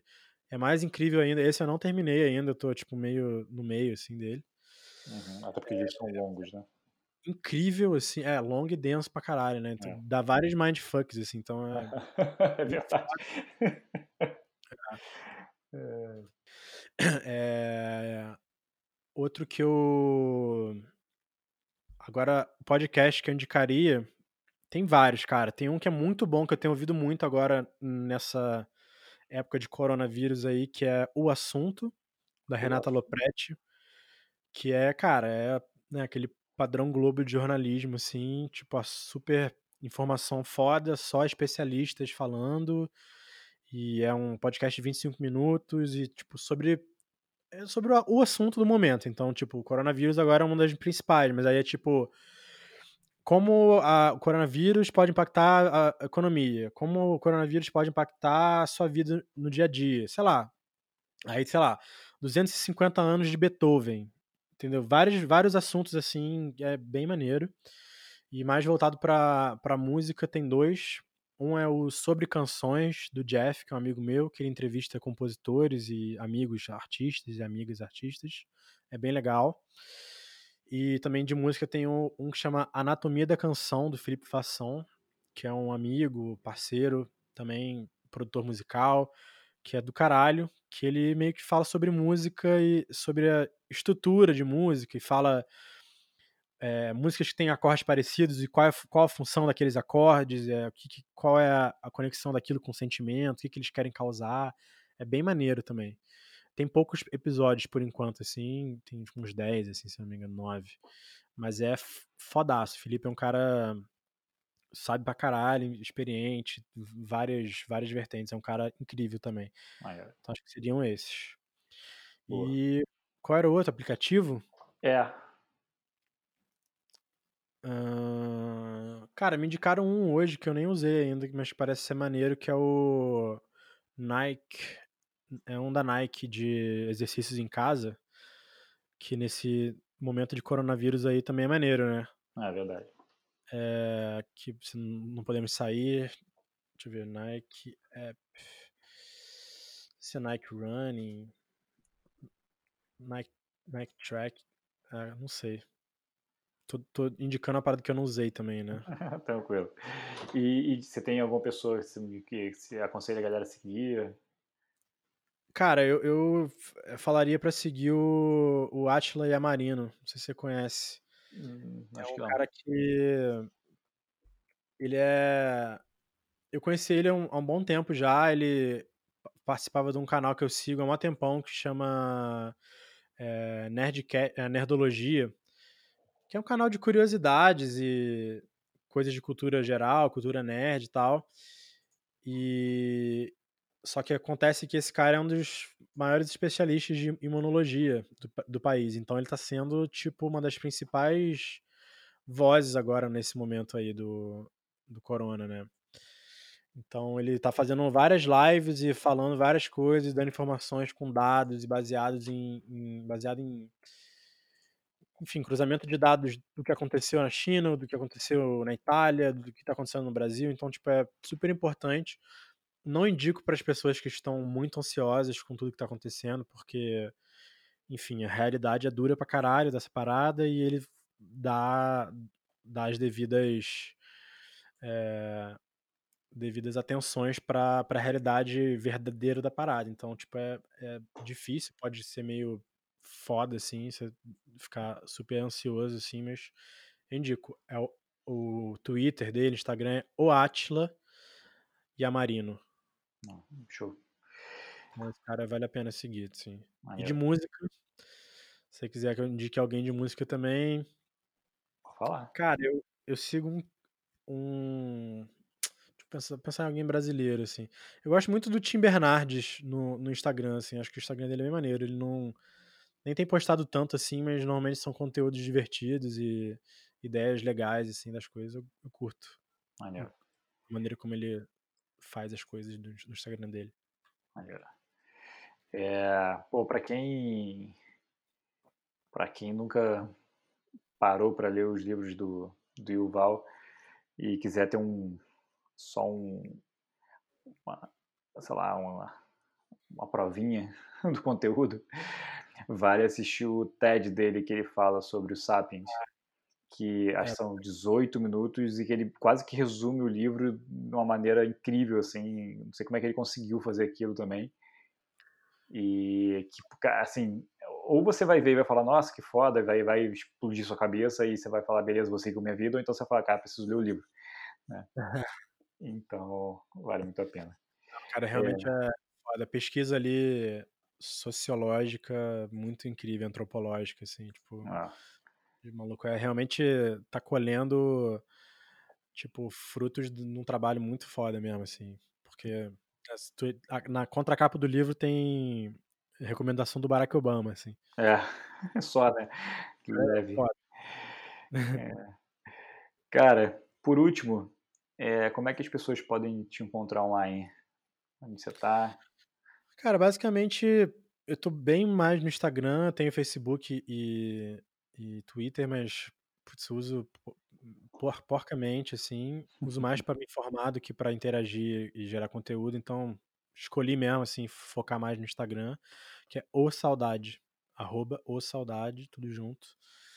Então, por lá também você encontra lá link para YouTube, ouvir no Spotify, bem fácil, assim, tá tudo à mão lá.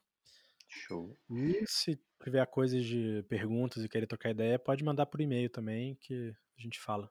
O e-mail é saulo VS, é, VSL. Né, v de vovó, S de sapo, L de lua. saulovsl.gmail.com Show, maravilha. Saulo, brigadaço, cara. Foi muito, muito maneiro. Curti pra caralho. E espero que você tenha curtido também. E assim que sair, te mando. Maravilha, cara. Valeu pelo convite. Foi ótimo. Falamos pra caramba. Espero que mais gente curta aí como eu curti fazer.